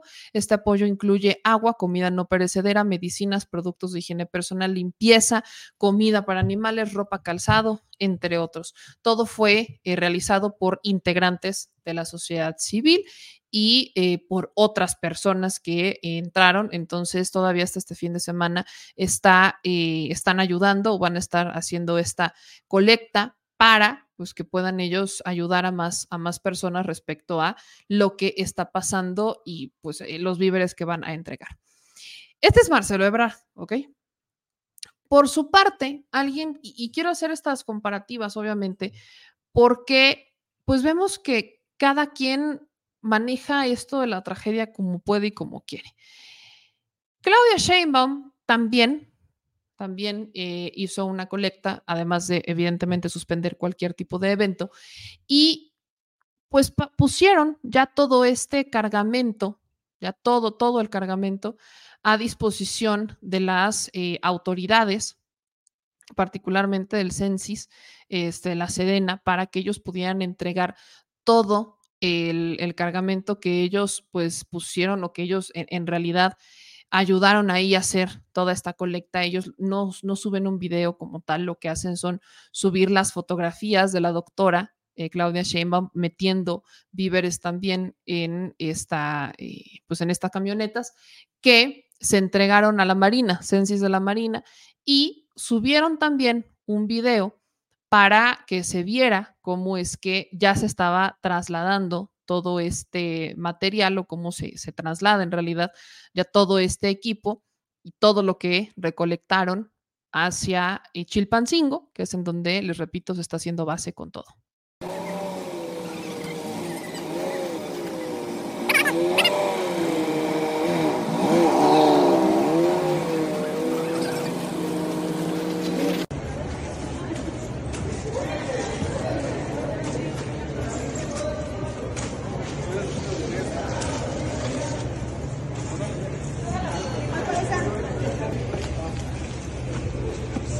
Pues ahí pueden ver, ¿no? Ahí es como está el traslado de todo lo que manda Claudia, también Marcelo y todo. ¿Y qué hace Xochitl Gálvez, por ejemplo? Híjole. Yo no sé quién está asesorando a Xochitl. He hecho esta pregunta muchas veces. Evidentemente no tengo la respuesta. No sé si es Arne, no tengo idea. No sé si cuántas personas pudieran ser, pero pareciera casi que es Alito. Porque Xochitl Gálvez lo que ha hecho es política. Xochitl está haciendo campaña con Otis. Reconozco, no soy, y solo estoy poniendo estos ejemplos, ¿no? Porque es- quizás son los más visibles o los políticos nacionales más visibles que al menos aspiran a la presidencia, aunque Marcelo ya no esté cerca de ella. Pero tienes a una Claudia Sheinbaum que pone en pausa todo y que dice vamos a recolectar víveres y entonces mandamos esto. Y tienes a un Marcelo Ebrard que ni siquiera está en México, pero que toda su asociación civil hizo lo propio. eh, recolectaron, pusieron a disposición el albergue y adelante. ¿Y qué pasa con Xochitl? Bueno, Xochitl se ha encargado de hacer spots publicitarios presentando eh, propuestas de campaña que debería de estar siendo censurado por el INE. Y como estamos hablando de pérdidas humanas, de tragedias y demás, incluso debería de ser hasta negligente y criminal, pero eso sé que no va a pasar. Eh, ¿Qué más ha hecho Xochitl? Pedir desde el Senado de la República, porque todavía es senadora, no ha pedido licencia a pesar de hacer campaña todos los días desde tribuna. Xochitl eh, pide que se den estímulos fiscales a los empresarios para que puedan reconstruir. ¿Qué otra cosa hace Xochitl? Eh, estorbar. Estorbar. Estorbar. En la Cruz Roja, grabar cómo la gente lleva cosas y recibir lo propio. Gracias por venir. Mire, aquí. Aquí se quieren ayudar, no hace bien hacer política. No, no estamos haciendo política. Estamos haciendo. Eh, el El señor. presidente fue negligente porque se puso en riesgo también. Este, yo, yo ahorita creo que no es momento de echar culpas. Eh, tenemos que, no tengo tiempo proponiendo una agencia mexicana de manejo de emergencias. No lo he dicho, necesitamos profesionalizar el tema de las emergencias. eh, Con cuidado, con cuidado, con cuidado, con cuidado. este, tenemos que es profesionalizar, tipo la agencia que hay en Estados Unidos, que es una agencia federal que coordina los esfuerzos locales, estatales, federales y sobre todo que hace mucho trabajo de prevención. Necesitamos, por lo que veo, por lo que viene de cambio climático, ser mucho más efectivos. Un brinquito, un brinquito. Con cuidado, con cuidado. Muchas gracias, senadora. Eh, Entonces, Quiero hacer una precisión sobre el audio. Lo que aquí pasa es que evidentemente se dan cuenta cómo Xochitl se tiene que estar moviendo constantemente. Este audio que escuchan de Quítate la verga es un montaje, ¿ok? Eh, Si lo escuchan con detenimiento, le hacen un copy-paste, la risa es la misma, e- es exactamente lo mismo. Eso quiere decir que no la corrieron, no, sí, sí la quitaron, nada más que la iban empujando conforme se estaban moviendo todos. Que hubo alguien que le dijo, y eso sí se lo dijeron, que no es para hacer política, es para ayudar. Sí, claro, por supuesto que este, le fueron a, decir que no era para hacer política. Solamente hacía énfasis un poco en la parte del audio final sobre el quítate a la verga, ¿no? Ese sí, ese sí es, eso sí está sobrepuesto. Porque además, si ustedes escuchan, hay videos virales con exactamente esa de, el- es el morro de quítate a la verga, ¿no? Quítate a la verga, es un, es un este, meme, pues es un audio puesto. Pero sí la están montando, o sea, sí la están moviendo. Si ustedes ven las imágenes, constantemente están moviendo a Xochitl porque está en un punto, luego está en otro, luego está en otro, luego que si la jalan para acá, luego que no, que o sea, sí la están moviendo. Yo no sé si Xochitl fue o no a dejar cosas a la, a la Cruz Roja. No lo sé, porque eso sí, Xochitl nunca vimos que ella fuera, a los que les encantan las fotos, nunca vimos que Xochitl fuera a poner algo. Yo la vi casi, casi como observadora de donaciones. Xochitl fue a observar nada más de este de quién llevaba y quién no. Y de ahí que es justo al principio que el señor que sí lleva cosas para donar le dice, aquí es para ayudar, no para hacer política. Este es el audio que sí es real. Mire, aquí. Aquí se quieren ayudar, no hace bien hacer política. No, no estamos haciendo política. Estamos haciendo. Eh, el señor. Ese es el video real. O sea, ese es el audio más bien, porque las imágenes, por supuesto, son reales, pero ese es el audio real. Aquí se viene a ayudarnos a hacer política. No, no, no, no, no estamos haciendo política, nada más vinimos a, este, a, ¿a qué? ¿Cuánto llevaste? ¿Qué, dona- qué donaste? ¿Les pusiste un tag tanto que les encanta poner tags? ¿O no lo hiciste? Pero hay una parte dentro de la entrevista posterior, quiero que la escuchen con atención, donde le preguntan a Xochitl si cree que el presidente fue negligente. Quiero que escuchen esto. Porque se puso en riesgo también. Este, yo, yo ahorita creo que no es momento de echar culpas. Eh, tenemos que, no tengo tiempo proponiendo una agencia mexicana de manejo de emergencias. Ok. Dice Xochitl que no es tiempo de echar culpas. Xochitl tiene la mala costumbre de decir una cosa un día y luego contradecirse. Y este es justo el ejemplo. Xochitl dice que no es tiempo de echar culpas, pero en un video, eh, obviamente que tuvo que leer guion y producido y todo de estos de spot publicitario, dice algo distinto, además de sí hacer política, contrario a lo que supuestamente dijo que no estaba haciendo mientras recolectaban mientras otras personas iban a dejar donativos a la Cruz Roja. Vean cómo tres horitos después, Xochitl ya culpa a gente, ya echa culpas. Ah, O sea, es que hay que también tener razón. O sea, no era momento de echar culpas cuando estaba en la Cruz Roja, ¿no? Quizás ya ahora cuando le están poniendo un guion y se nota entonces para los que dicen que es muy original, que es un guion y que la manejan. Y eso es muy triste porque odio tener que decir que a una mujer la manejan, pero Xochitl nos da evidencias una tras otra. Y lo mismo diría de un hombre. A Peña lo manejaban, para que poner este ejemplo. Entonces, eso es lo que dice Xochitl después de decir en la Cruz Roja, mientras otras personas donaban, que no estaba haciendo política y que no era momento de echar culpas. La emergencia en Guerrero es enorme. Las cosas no están bien y se van a poner peor. Por eso nos necesitamos todos. Además de víveres, herramientas y artículos de limpieza, se requieren equipos de trabajo pesado, potabilizadoras y plantas generadoras de energía. Señor presidente, hoy no es el momento de divisiones ni reclamos. Le hago un llamado para que abra el camino y permita y proteja la entrada de ayuda de la sociedad de manera directa. Por favor, recapacite. Esto no es política, esto es una emergencia. Ni el gobierno podrá solo, ni habrá ejército suficiente. Necesitamos a todos los mexicanos. Nadie quiere lucrar con la tragedia. Queremos acompañar a la gente en los momentos que más lo necesitan. Usted encabece personalmente desde Acapulco todos los trabajos durante la emergencia. Yo, como ingeniera, me pongo a su disposición en todo lo que pueda cooperar.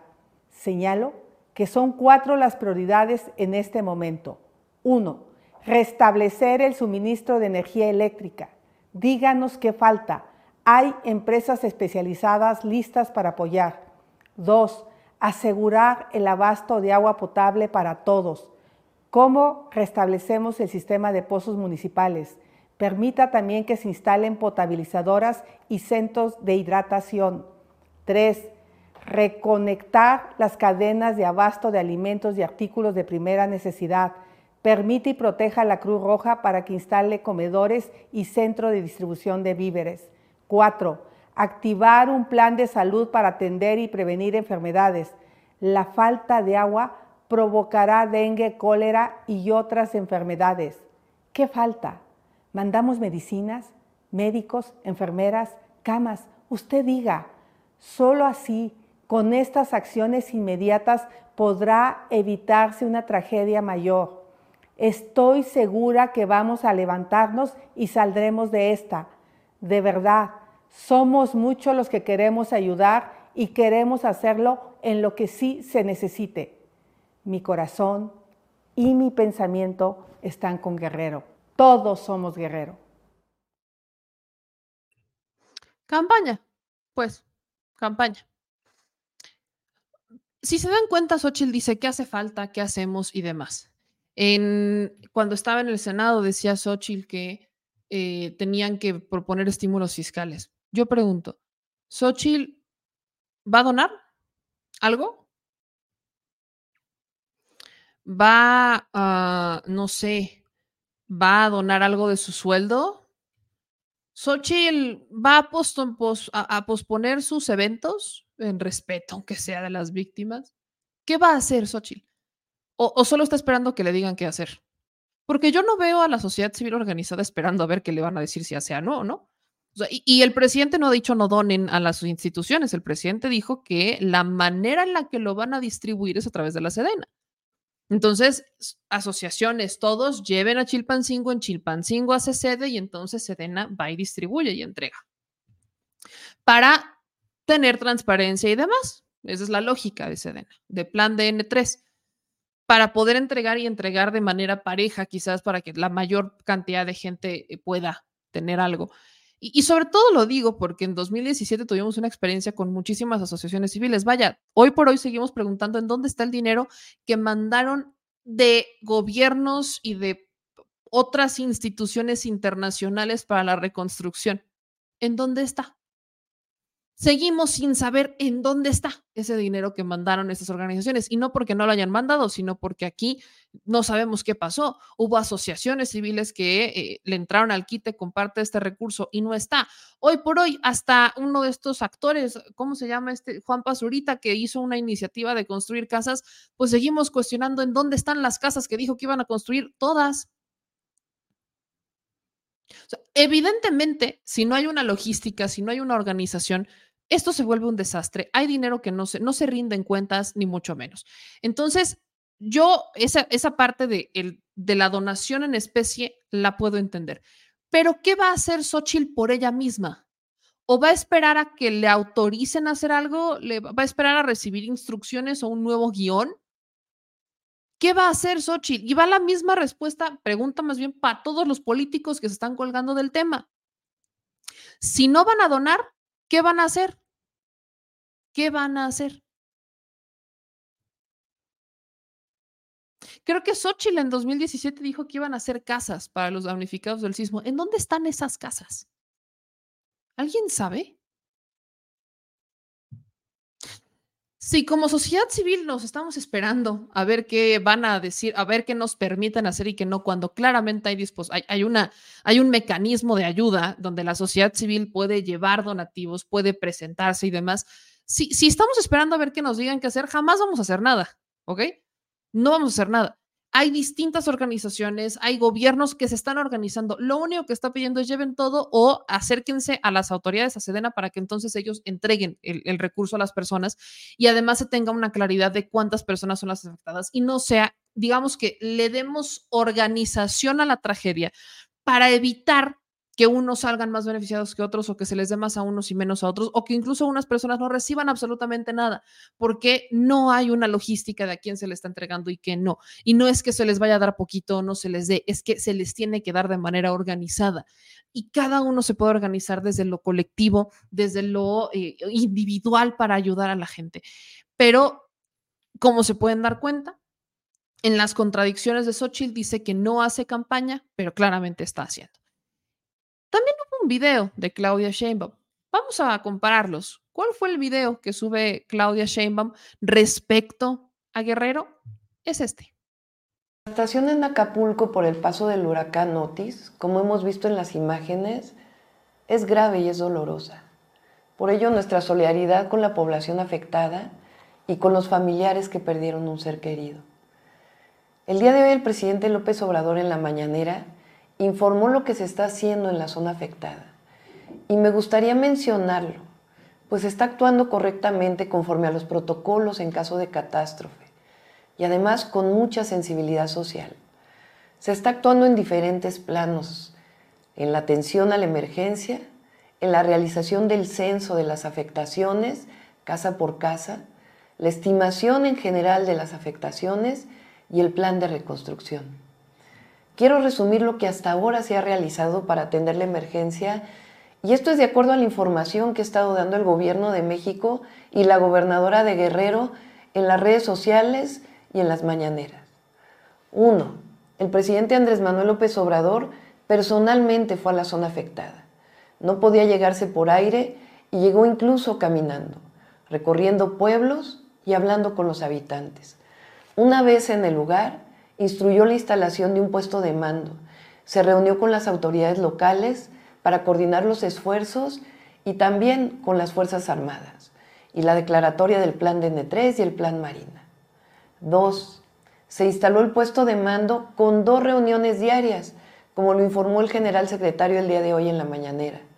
En él participan la gobernadora, la presidenta municipal, la Coordinación Nacional de Protección Civil, las Fuerzas Armadas, como ya dijimos, con el plan de N3 y el plan Marida, apoyadas por la Secretaría del Bienestar, la Secretaría de Infraestructura, Comunicaciones y Transportes, Comisión Federal de Electricidad, con agua y están por llegar personalmente la Secretaría de Gobernación y la Secretaría de Seguridad Pública y todos ellos atienden lo más urgente, como la apertura de vialidades, el restablecimiento de la energía eléctrica, el abastecimiento de agua potable y las telecomunicaciones y la organización para la llegada de la ayuda humanitaria para la atención inmediata de la población. La organización también de llegada de médicos y personal de salud. Tres, habilitación del aeropuerto para la apertura de un puente aéreo y apoyo de autobuses para la salida de los turistas y personas de la zona afectada. Cuatro, a la par, la Secretaria de Bienestar inicia el censo de familias afectadas, como debe de hacerse, casa por casa, y la organización de la atención de las necesidades más inmediatas, agua, alimentación y también la forma en que se va a atender de manera inmediata a la población. 5.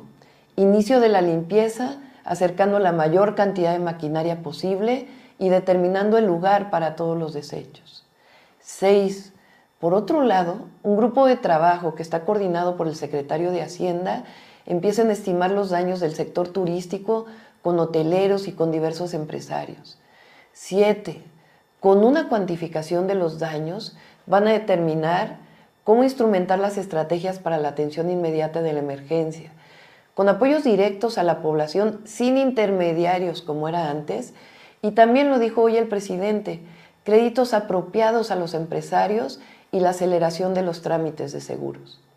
Además, algo muy importante, para todo lo anterior, el presidente también ya dijo la asignación de recursos ilimitados del Estado mexicano, sin que estén involucrados trámites burocráticos o procesos inoperantes como era el anterior Fonden.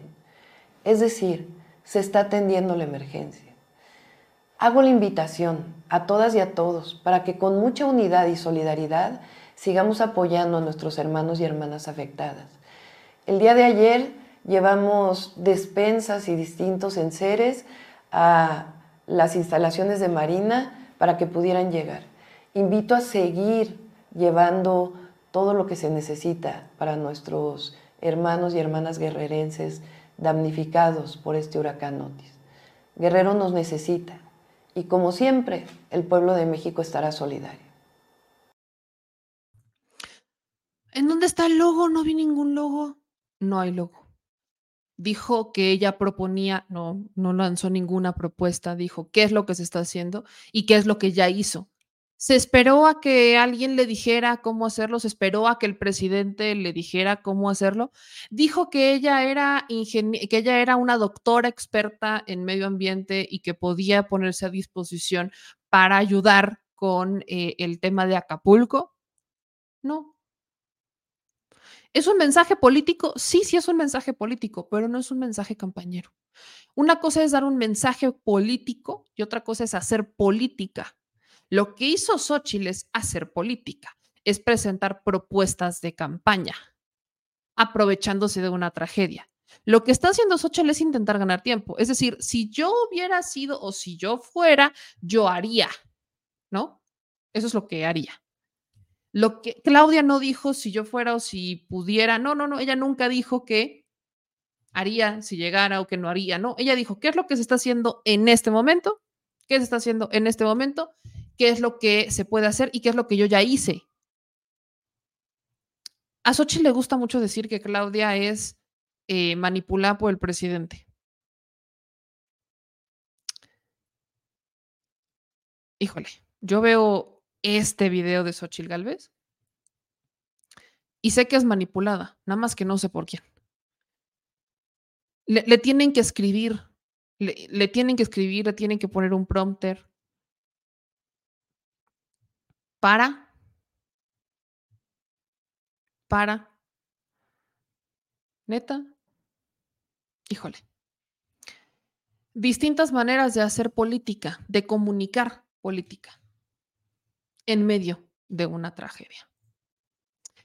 Y para algunos, Xochitl es un milagro del cielo. Regalo que nos cayó como milagro del cielo Xochitl Galvez. Nadie la teníamos en mente para correr hacia la presidencia de la República. Ella estaba pensada para la Ciudad de México. Y ha sido una maravillosa fortuna encontrar un liderazgo fuerte, un liderazgo ciudadano, un liderazgo que nos va a llevar a la victoria, no tengo la menor duda. Pues yo sí la tengo, ¿no? Pero bueno, cada quien y sus milagros del Señor. Cada quien. Dicho eso, vamos a actualizar un poco de información. Comisión Federal de Electricidad este, está logrando una reinstalación del 55% de las instalaciones eléctricas y de hecho comparten un video del liniero de División Sureste, Rafael Pacheco, que narra brevemente cómo ha sido la labor para levantar las estructuras desde cero tras el huracán Otis. Llegamos a antier en la madrugada, ¿no? A las 4 de la mañana. Eh, los trabajos pues han sido pesados. Pues empezar de cero y esperar los materiales, que es complicado el traslado. Y hemos tenido jornadas bien pesadas, ¿no? Pero aquí estamos. Ya ahorita ya vamos a terminar este tramo que pues urge, ¿no? Y ya a lo mejor ahorita a, a medianoche ya estaríamos concluyendo ese, ese, ese tramo para poder avanzar mañana en, otro, en otra parte. Porque todo está destruido, como le digo, donde voltea uno hay postes caídos, línea caída y empezar de cero. Y aquí, aquí estamos echándole las ganas. Ahí está, Comisión Federal de Electricidad.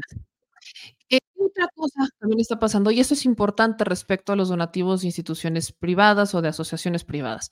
La Guardia Nacional está realizando recorridos de vigilancia en comercios de Acapulco como parte de las acciones del Plan GNA para restablecer el orden público en las zonas afectadas tras el paso del huracán Otis. Esto es por la rapiña, ¿no? Entonces estamos viendo que ya personal de la Guardia Nacional está resguardando establecimientos, restaurantes, eh, tiendas, oxos, etcétera. Eh, esto es importante porque ¿qué es lo que pasa cuando, cómo le va a ser una institución privada? Una asociación civil, si llegan a Acapulco e intentan hacer un donativo de víveres y demás, ¿cómo le van a hacer si se topan con rapiña? ¿Cómo le van a hacer? Tengo esa duda. Fíjate que sí, qué bueno que, que, lo dije, ahora tengo esa duda. ¿Cómo le van a hacer algunas instituciones? Porque la desesperación es grande, rapiña hay, estamos viendo que hay gente que está entrando, entró con todo, a, sacar todo, lo que pudieran haber, lo, que se encontraran, o sea, están haciendo un saqueo importante entre la desesperación. Y yo puedo entender el que exista una desesperación, por ejemplo, con productos de primera necesidad, de limpieza, alimentos y demás. Pero, ¿televisiones? ¿Para qué queremos televisiones? O sea, ¿por qué en este momento hay personas que quieren televisiones? ¿Me explico? Entonces, esto claramente es algo que está pasando y les puse justo una imagen de cómo en eh, Chilpancingo se está dando esa rapiña. Vean, por ejemplo, se las vuelvo a compartir. Para las instituciones, esto a lo que quiero llegar es, no es que no donen, claro que donen, pero hay una razón de ser para que los donativos se distribuyan de una manera justa y que no pase esto. Estas son imágenes de cómo está ahí la costeña y ver a toda la gente que está. Habrá algunas asociaciones civiles que puedan con este paquete, claro. Habrá algunas, pero no todas. No todas van a poder con este paquete. Y de ahí que para evitar que se den estas escenas, tienes la logística de la Sedena, que además está, está normada en la ley, o sea, está marcada en la ley. Para los defensores de la ley es la ley. Ahí está marcada. La Guardia Nacional, más bien la Sedena, las Fuerzas Armadas, el plan DN3 contempla eso. No es nuevo que antes no se quisieron hacer responsables las autoridades para no meterse en problemas o para no hacer el trabajo que les correspondía, no me sorprende. En realidad, tenemos, teníamos un par de presidentes que si a duras penas salían en las fotos, yo me acuerdo de Peña, del, ya llega, ya casi llegamos en cinco, no menos, como seis minutos. Todo así ya adormilado cuando lo sacan de, no me acuerdo dónde lo sacaron así a medianoche, estaba Entonces, ah, quiero que sí sean conscientes de lo que representa, porque se está haciendo viral un hashtag de no donen. Y, yo no, no, eso de no donen no es porque no crean que el gobierno va a entregar las cosas, es porque se quieren aprovechar del dolor de la pérdida en Acapulco, un gobierno, un estado gobernado por Morena, y a ocho meses de las elecciones del 2024 para que esta tragedia sea o le pase factura a Morena en el 2024. Eso es lo que quieren hacer. Y entiéndase por qué estoy cerrando con eso. El no donen, el, estos mensajes políticos de Xochitl y demás de dígame qué hacer, es para lavarse las manos, porque hay una regla, se pueden hacer las cosas. Hay muchísimas personas y asociaciones civiles que lo están haciendo y que lo están haciendo y que van a ir hasta donde se les permitan las autoridades a entregar los donativos para que autoridades los, los distribuyan. Hay gente que lo está haciendo por voluntad, pero los políticos y simpatizantes de estos grupos políticos quieren que a Acapulco le vaya mal, quieren que a Coyuca le vaya mal, quieren que esta tragedia le pase factura a Morena, como 2017 creen que fue el único escenario que le pasó factura al PRI. No es cierto, 2017 fue una cereza más, fue una gota más al vaso que ya se había derramado del por qué el PRI perdió y sigue perdiendo y por qué el PAN perdió y sigue perdiendo. O sea, no confundan peras con manzanas. Estamos hablando de una tragedia donde todos nos necesitamos. México es solidario.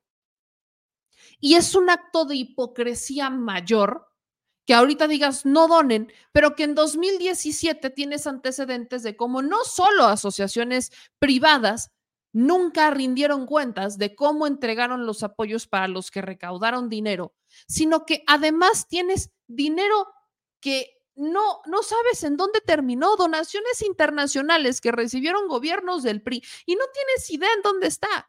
Tienes actores que dijeron que iban a construir casas y que no construyeron casas, no sabes en dónde están. Entonces, en 2017 eso no lo cuestionamos de las asociaciones privadas, porque no hay una logística, porque tampoco tienen los recursos, porque no conocen cómo hacerlo. ¿Es en serio que hoy quieren jugar con eso? Porque existimos medios y existimos personas que vamos a alzar la voz para ponerlos un poco en, orden, como de, a ver, vean cómo están las cosas, por favor, porque cuando México es solidario, cuando el pueblo de México eh, ve una tragedia, nos solidarizamos y no podemos dejar de hacer eso porque hoy Guerrero nos necesita, porque hay gente que se quedó sin nada, porque hay gente que eh, hoy está descubriendo que no tienen ya un integrante de familia, que ya no tienen a, la gente con la que antes perdieron a un padre, un hermano, una mamá, un hijo. Y además, en fechas tan sensibles para los mexicanos como el Día de Muertos, que estamos a una semana del Día de Muertos. Entonces, es muy triste ver que hay fuerzas políticas e intereses elitistas o intereses de estas élites más bien, que están buscando que una tragedia se convierta en su motín político para subir algunos votos en 2024. Si alguien del mundo ve esto, si alguien de otro país ve esto, esto pasa en México. Yo no sé si pasa en sus países, pero pasa aquí. En vez de solidarizarse, con la gente que sufrió una pérdida. Tienes medios, políticos y empresarios haciendo su motín de las tragedias. Por rating, por votos o por odio. O las tres. Y eso no ayuda a nadie. Seamos solidarios, por favor. Donemos. Hagamos lo que nos toca desde nuestro granito de arena. Que podemos no tener a veces, ok, Podemos hacer, podemos compartir información en dónde están los albergues, podemos compartir esta lista de información de las personas que están en los albergues, en dónde están los comedores comunitarios. Aquí hay una publicación de un comedor comunitario que está en, el Polideportivo Sisi Renacimiento Nicolás Bravo sin número, en Ciudad Renacimiento en Acapulco Guerrero. Es un comedor comunitario que se está poniendo a disposición y además, según las condiciones vayan permitiéndole a los gobiernos, van a estar instalando más gobiernos. Están es una situación en donde están a marchas forzadas porque necesitan equipar los comedores y ponerle, lo, o sea, completamente sanitizados, limpios por el tema de entre el calor, entre que, entre que los mosquitos, entre que el agua, eh, entre que bacterias y demás, necesitan habilitar espacios para que sean comedores y ayudar a la gente a que tenga un lugar en donde comer. Se hace un llamado a la solidaridad de todos para que puedan colaborar como voluntarios o con donaciones. Toda ayuda es bienvenida y necesaria. Si estamos viendo que esto está pasando, hay que compartirlo, hay que sumarnos, hay que apoyar, hay que poner nuestro granito de arena. Incluso un granito de arena muy importante es combatir la desinformación y a los opilotes informativos que en vez de hacer los cuestionamientos que se tienen que hacer, están sacando el morbo para ayudar a cierta causa política o para sacar ratings. Eso es condenable. Yo insisto que debería de ser hasta criminal.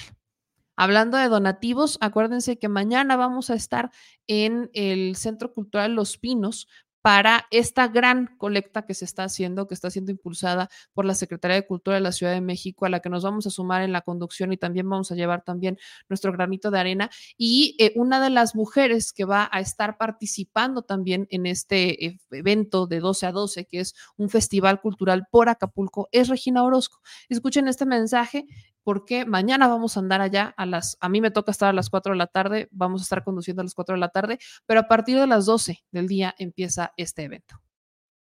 Lo que está pasando en Acapulco y las zonas afectadas de Guerrero es terrible y todos podemos hacer algo. Muchos artistas nos hemos reunido para un maratón. Mañana de 12 a 12 en el complejo cultural Los Pinos estaremos cantando y bailando. Sí, un maratón artístico solidario. Acuérdate de Acapulco. Y para ver a todo este elenco que estará 12 horas donando su trabajo con harto amor, solo tienes que llevar alimentos no perecederos, medicinas, mantas. Acá abajo pondremos lo que puedes donar. Todo lo que se acopie se entregará al ejército para su traslado. Gracias, como siempre, a las y los artistas solidarios que nos apoyan. Con todo el corazón les invitamos, mi querida Eugenia León y yo, Regina Orozco. ¿Y quiénes estarán?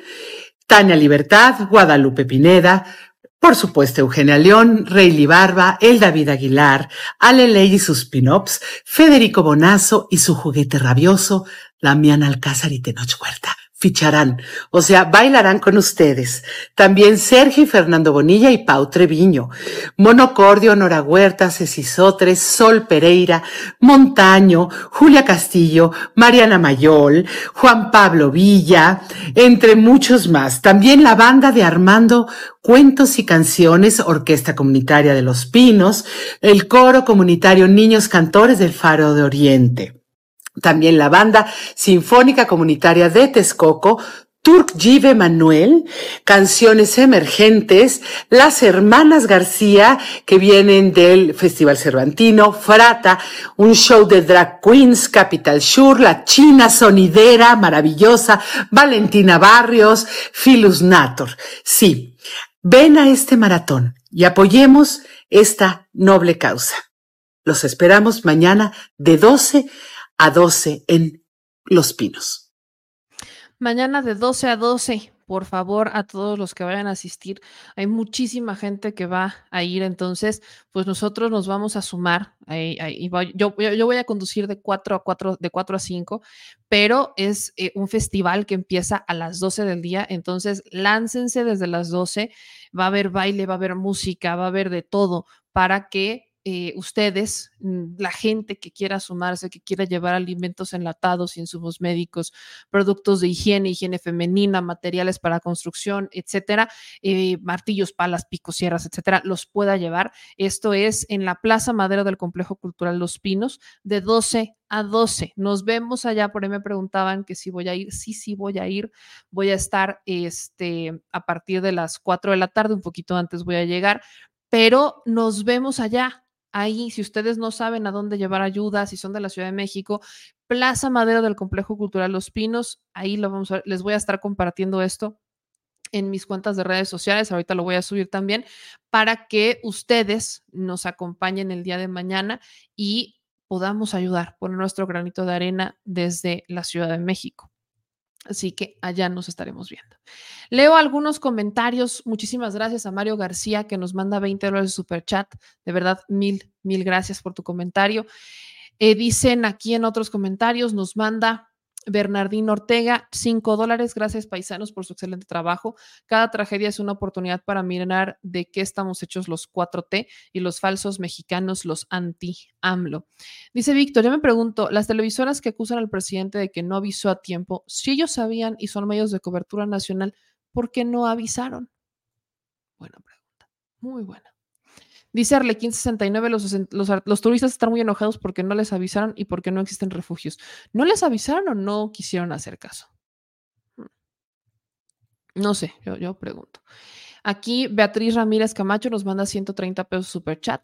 Elvira Gómez nos manda 10 dólares. Dice, ánimo, tengamos fe, que a pesar de los buitres, este gobierno saldrá triunfante con el pueblo que está sufriendo. Ánimo, meme, no te enojes, que tu salud es lo más importante. Es bueno a veces hacer catarsis. A veces es necesario y es sano también hacer catarsis. Dice Mirta, la verdad es que se requiere muchísima ayuda, pero hay que llevarla a lugares confiables. Cruz Roja, Sedena, Marina, porque hasta en el gym andan pidiendo donaciones. Dice Ulises, pregunto, ¿por qué no hizo lo mismo el desastre del temblor del 2017? ¿Por qué no reprochó a Peña Nieto la forma desastrosa en la que operó aquel gobierno? Claudia, era delegada de Miguel Hidalgo cuando el sismo Xochitl. En la colonia Escandón puso la primera piedra con mariachis y comida y hasta el día de hoy no hay construcción en la Benjamin Franklin o Benjamin Franklin y prosperidad. Alquimista, el problema es que hubo tanta rapiña que se robaron toda la mercancía de los centros comerciales, de los cajeros, el dinero, se robaron todo. Y la Sedena no quiere que se roben los subsidios enviados. Emig Diatello, meme, la semana pasada murió una tía y esta semana murió otra. Eran vecinas y en 2017 perdieron sus casas en el terremoto. Se fueron sin tenerlas terminadas. Híjole. Dice Irma Meme que escuche AMLO que les compre casas móviles, es mejor recuperar Acapulco, turismo. Ok. Víctor, gracias por compartir este mensaje con la audiencia. Asisten y lleven su donativo este sábado 28 de octubre de 12 a 12 en la Plaza Madera del Complejo Cultural Los Pinos. Nos vemos allá. Yo voy a llegar un poquito antes de las 3 de la tarde. Lalo X nos manda 3 dólares de super etiqueta. Mari Garabay nos manda 2 dólares comida para las patitas peludas. No lo olvides. Eso es cierto. Gracias por recordármelo, María. De hecho, estamos haciendo un spot para eh, subirlo respecto a esto a los donativos en general. Si ustedes quieren donar en particular para los eh, animales que pudieran estar en situación de calle o animales eh, afectados en, en, por- en la costa de Guerrero, en el metro, en las instalaciones del metro, en el, en el bosque de Chapultepec, ahí están concentrando todo lo que tiene que ver con eh, comida para perro. Eh, lo están haciendo eh, comida, eh, comida húmeda, comida seca, productos de limpieza, toallitas, esas cosas, este, platitos para comida y agua, correas, arneses, camas, cobijas, etcétera, antisépticos, eh, ta, ta, ta. Todo eso, todo, todo eso lo están también recolectando en el metro, en las instalaciones del metro, en el bosque de Chapultepec. También la Cruz Roja lo hace, también la Cruz Roja recibe este tipo de donativos y también se pueden llevar, obviamente, para, para Sedena, pues ellos también los terminarían distribuyendo allá, ¿no? Eh, aquí, en otros comentarios, dice eh, Pedro, con tanto trabajo para la recuperación va a fluir mucho dinero por los empleos. Sí, eso también. Leti, cuentas para donar. Les había platicado que hay eh, al menos dos asociaciones o dos empresas que pusieron a disposición mecanismos para hacer eh, depósitos. Una es Banamex. Banamex puso a su disposición esta, este número de cuenta. Le voy a pedir también a los moderadores que me ayuden a compartir esto. Aquí está Banamex, pone a disposición este programa uno por uno. Por cada peso que se done en Banamex, ellos van a donar otro. Entonces, esto es una buena manera también porque Banamex pone un peso adicional al que ustedes pongan. Es una cuenta y algo que me gusta que está haciendo Banamex, contrario a lo que los programas luego, este, a lo que los bancos o instituciones pudieran no hacer, es que puedes solicitar tu recibo de deducible de impuestos. Independientemente de si lo quieran hacer o no, esto tiene un significado importante. Y es que, por ejemplo, todos somos muy familiarizados con los famosos redondeos que te piden en algunas tiendas, incluyendo los Oxos. Al tú hacer ese redondeo, no te dan un recibo deducible de impuestos y esta empresa termina haciendo el donativo a nombre de su empresa. Ellos sí deducen impuestos y ahí es cuando empiezan a bajar su carga fiscal. Eso significa pagan menos impuestos de los que deberían de pagar por hacer este donativo. No con recursos propios totalmente, sino con recursos de otros.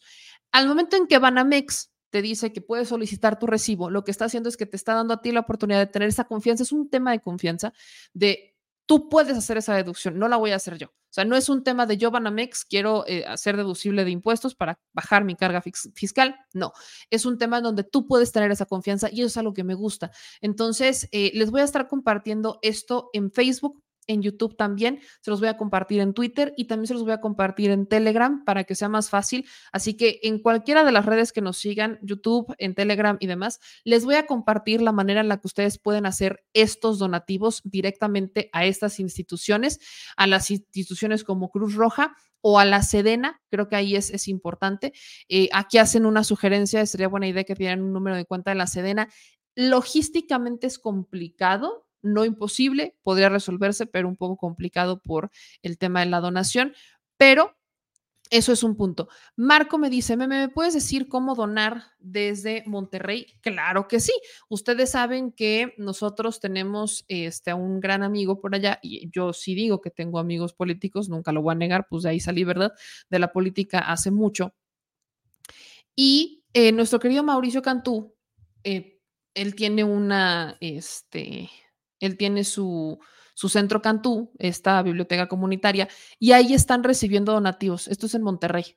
Para la gente de Monterrey, pueden ir con Mauricio. Eh, aquí, de hecho, les voy a compartir, este, le pido a los moderadores que también me ayuden para donaciones en Monterrey. Y esto, así ustedes pueden encontrar esta información en Twitter, es el Centro Cantú. Este, ahí pueden llevar donaciones físicas, van a estar recibiendo eh, productos no perecederos de higiene personal. Entonces, esto es en la eh, calle Juárez 540, en San Pedro Garza García. Ustedes pueden acudir ahí si son de Monterrey, pues. Y obviamente esto, lo que se reciban, se va a entregar a la Sedena y la Sedena pues hará la misma, este, hará exactamente lo mismo. Meme, ya te dijeron cómo donar de acá de California. La manera en la que pueden donar desde Estados Unidos, eh, que me imagino es a través de, un donativo bancario, yo diría Banamex. Eh, también Bancopel, Bancopel hizo lo propio, pero Bancopel no te está dando eh, esta opción de recibo deducible de impuestos. Banamex sí lo hace y por eso yo sugiero Banamex. Entonces, aparte, Banamex también ya tiene un cierto manejo de, de, fondos, porque es muy, vaya, Banamex es el banco que siempre está aliado al Teletón, no es porque sea fan, pero experiencia tienen al menos en esto. Entonces, yo sugeriría que si quieren hacer este donativo, aquí le agradezco muchísimo a Víctor que eh, pues ustedes lo, lo, lo, lo, hagan, es un, repito, y soliciten su, este, soliciten el, recibo deducible de impuestos. Es un tema completamente de, confianza, al menos que lo pongan. Eh, es buenísimo. Aquí me dicen que Banorte también está ofreciendo uno. Déjenme buscarlo, a ver si es cierto. Ciertamente, Banorte también lo está haciendo. Aquí eh, Carlos Jan González, que es el líder de esta institución bancaria, también Banorte también está poniendo a disposición esto y aplican la misma de por cada peso que dones, Fundación Banorte va a aportar otro. Eh, pueden hacerlo desde cualquiera de sus sucursales y en Banorte móvil a nombre de Fundación Banorte Banorte no ha dicho si va a dar recibos deducibles de impuestos o no, solamente lo ha hecho Banamex, pero cada vez estoy viendo más bancos poner a disposición. Si ustedes están en Estados Unidos, pueden hacer transferencias. Eh, déjenme revisar, insisto, quiero revisar si hay algún tipo de institución que pudiera, no sé, este poner a disposición también una, un mecanismo de envío. Hasta este momento creo que no, pero eh, prácticamente cualquier banco en México va a estar haciendo exactamente lo mismo. Lo está haciendo Bancoppel, supongo que también lo hará Electra, pero bueno, Banco Azteca, pero no soy fan. Entonces, ustedes les voy a estar poniendo todo lo que vaya encontrando en todas las redes sociales. En todas mis redes sociales les voy a estar poniendo las capturas de pantalla para que ustedes decidan cuál es la mejor manera y hagan su respectivo donativo. Eh, por lo pronto yo me despido, mi gente, porque todavía vamos a tener que hacer muchas cosas por aquí, pero les recuerdo que mañana nos vemos, o bueno, ya en un par de horas, ya sábado, nos vemos en el Complejo Cultural Los Pinos. Yo voy a llegar un poco antes de las 4 de la tarde, pero es de 12 a 12 el evento. Cáiganle desde la hora que puedan. Entonces, de 12 a 12 nos vemos por allá para que también lleven sus donativos en especie y eh, en estos días les estaremos confirmando si se hizo o no la vaquita para podernos ir a, eh, Guerrero. Este, en estos días también les estaré informando. Si alguno de ustedes quiere apoyarnos para llegar hasta allá, también ya saben que están a disposición de ustedes nuestras cuentas bancarias, que ya las conocen también.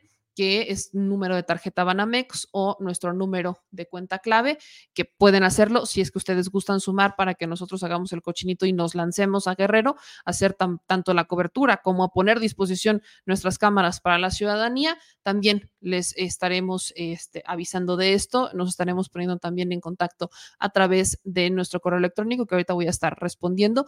Y mi gente, les agradezco infinitamente eh, todo el apoyo que ustedes nos están dando. Me piden aquí que transmitamos en redes el de 12 a 12. No sé, supongo que la Secretaría de Cultura lo hará, eh, pero es un evento más para que ustedes puedan acudir físicamente.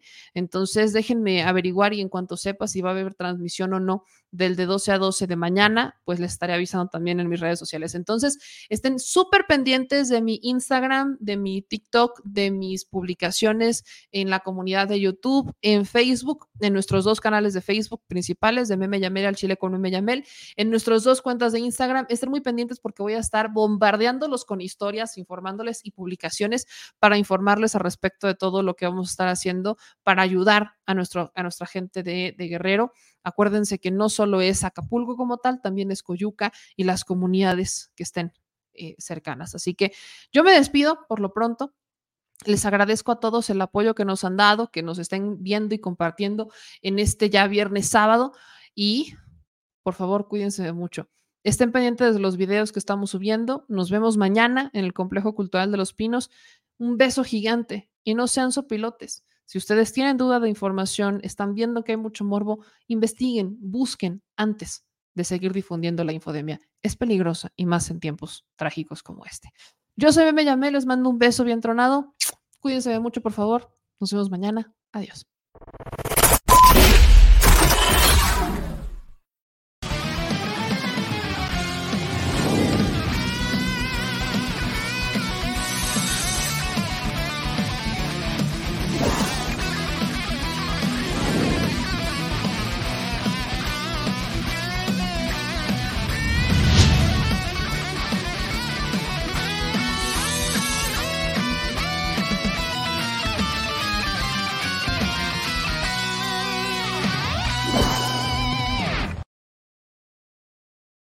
Al Chile, la indiferencia es el peor enemigo de todos y más de los animales.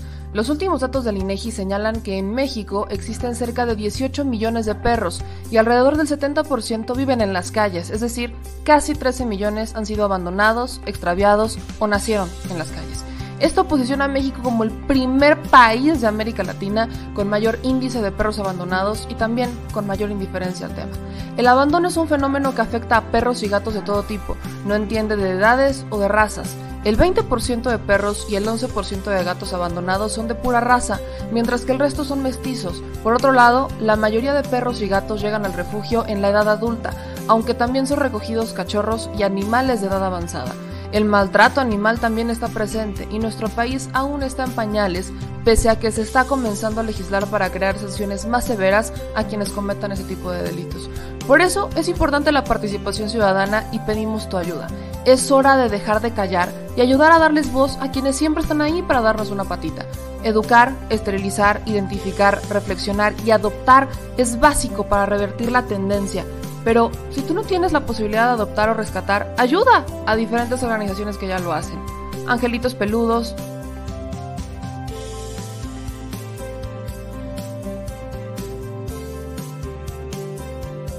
Amor sin raza.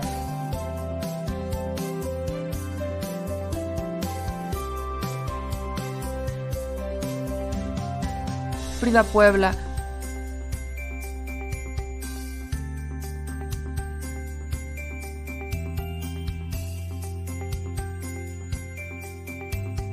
Rivera Rescue,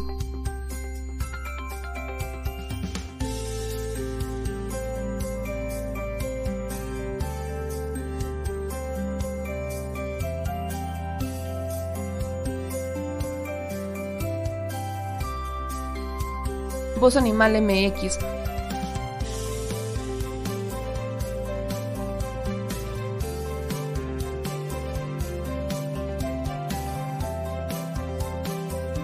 el albergue San Cristóbal,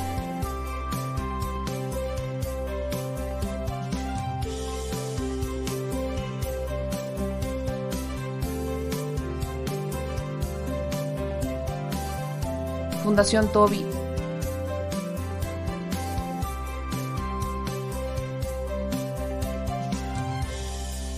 O Patitas Invisibles son algunas de las organizaciones a las que constantemente donamos y apoyamos, pero no es suficiente.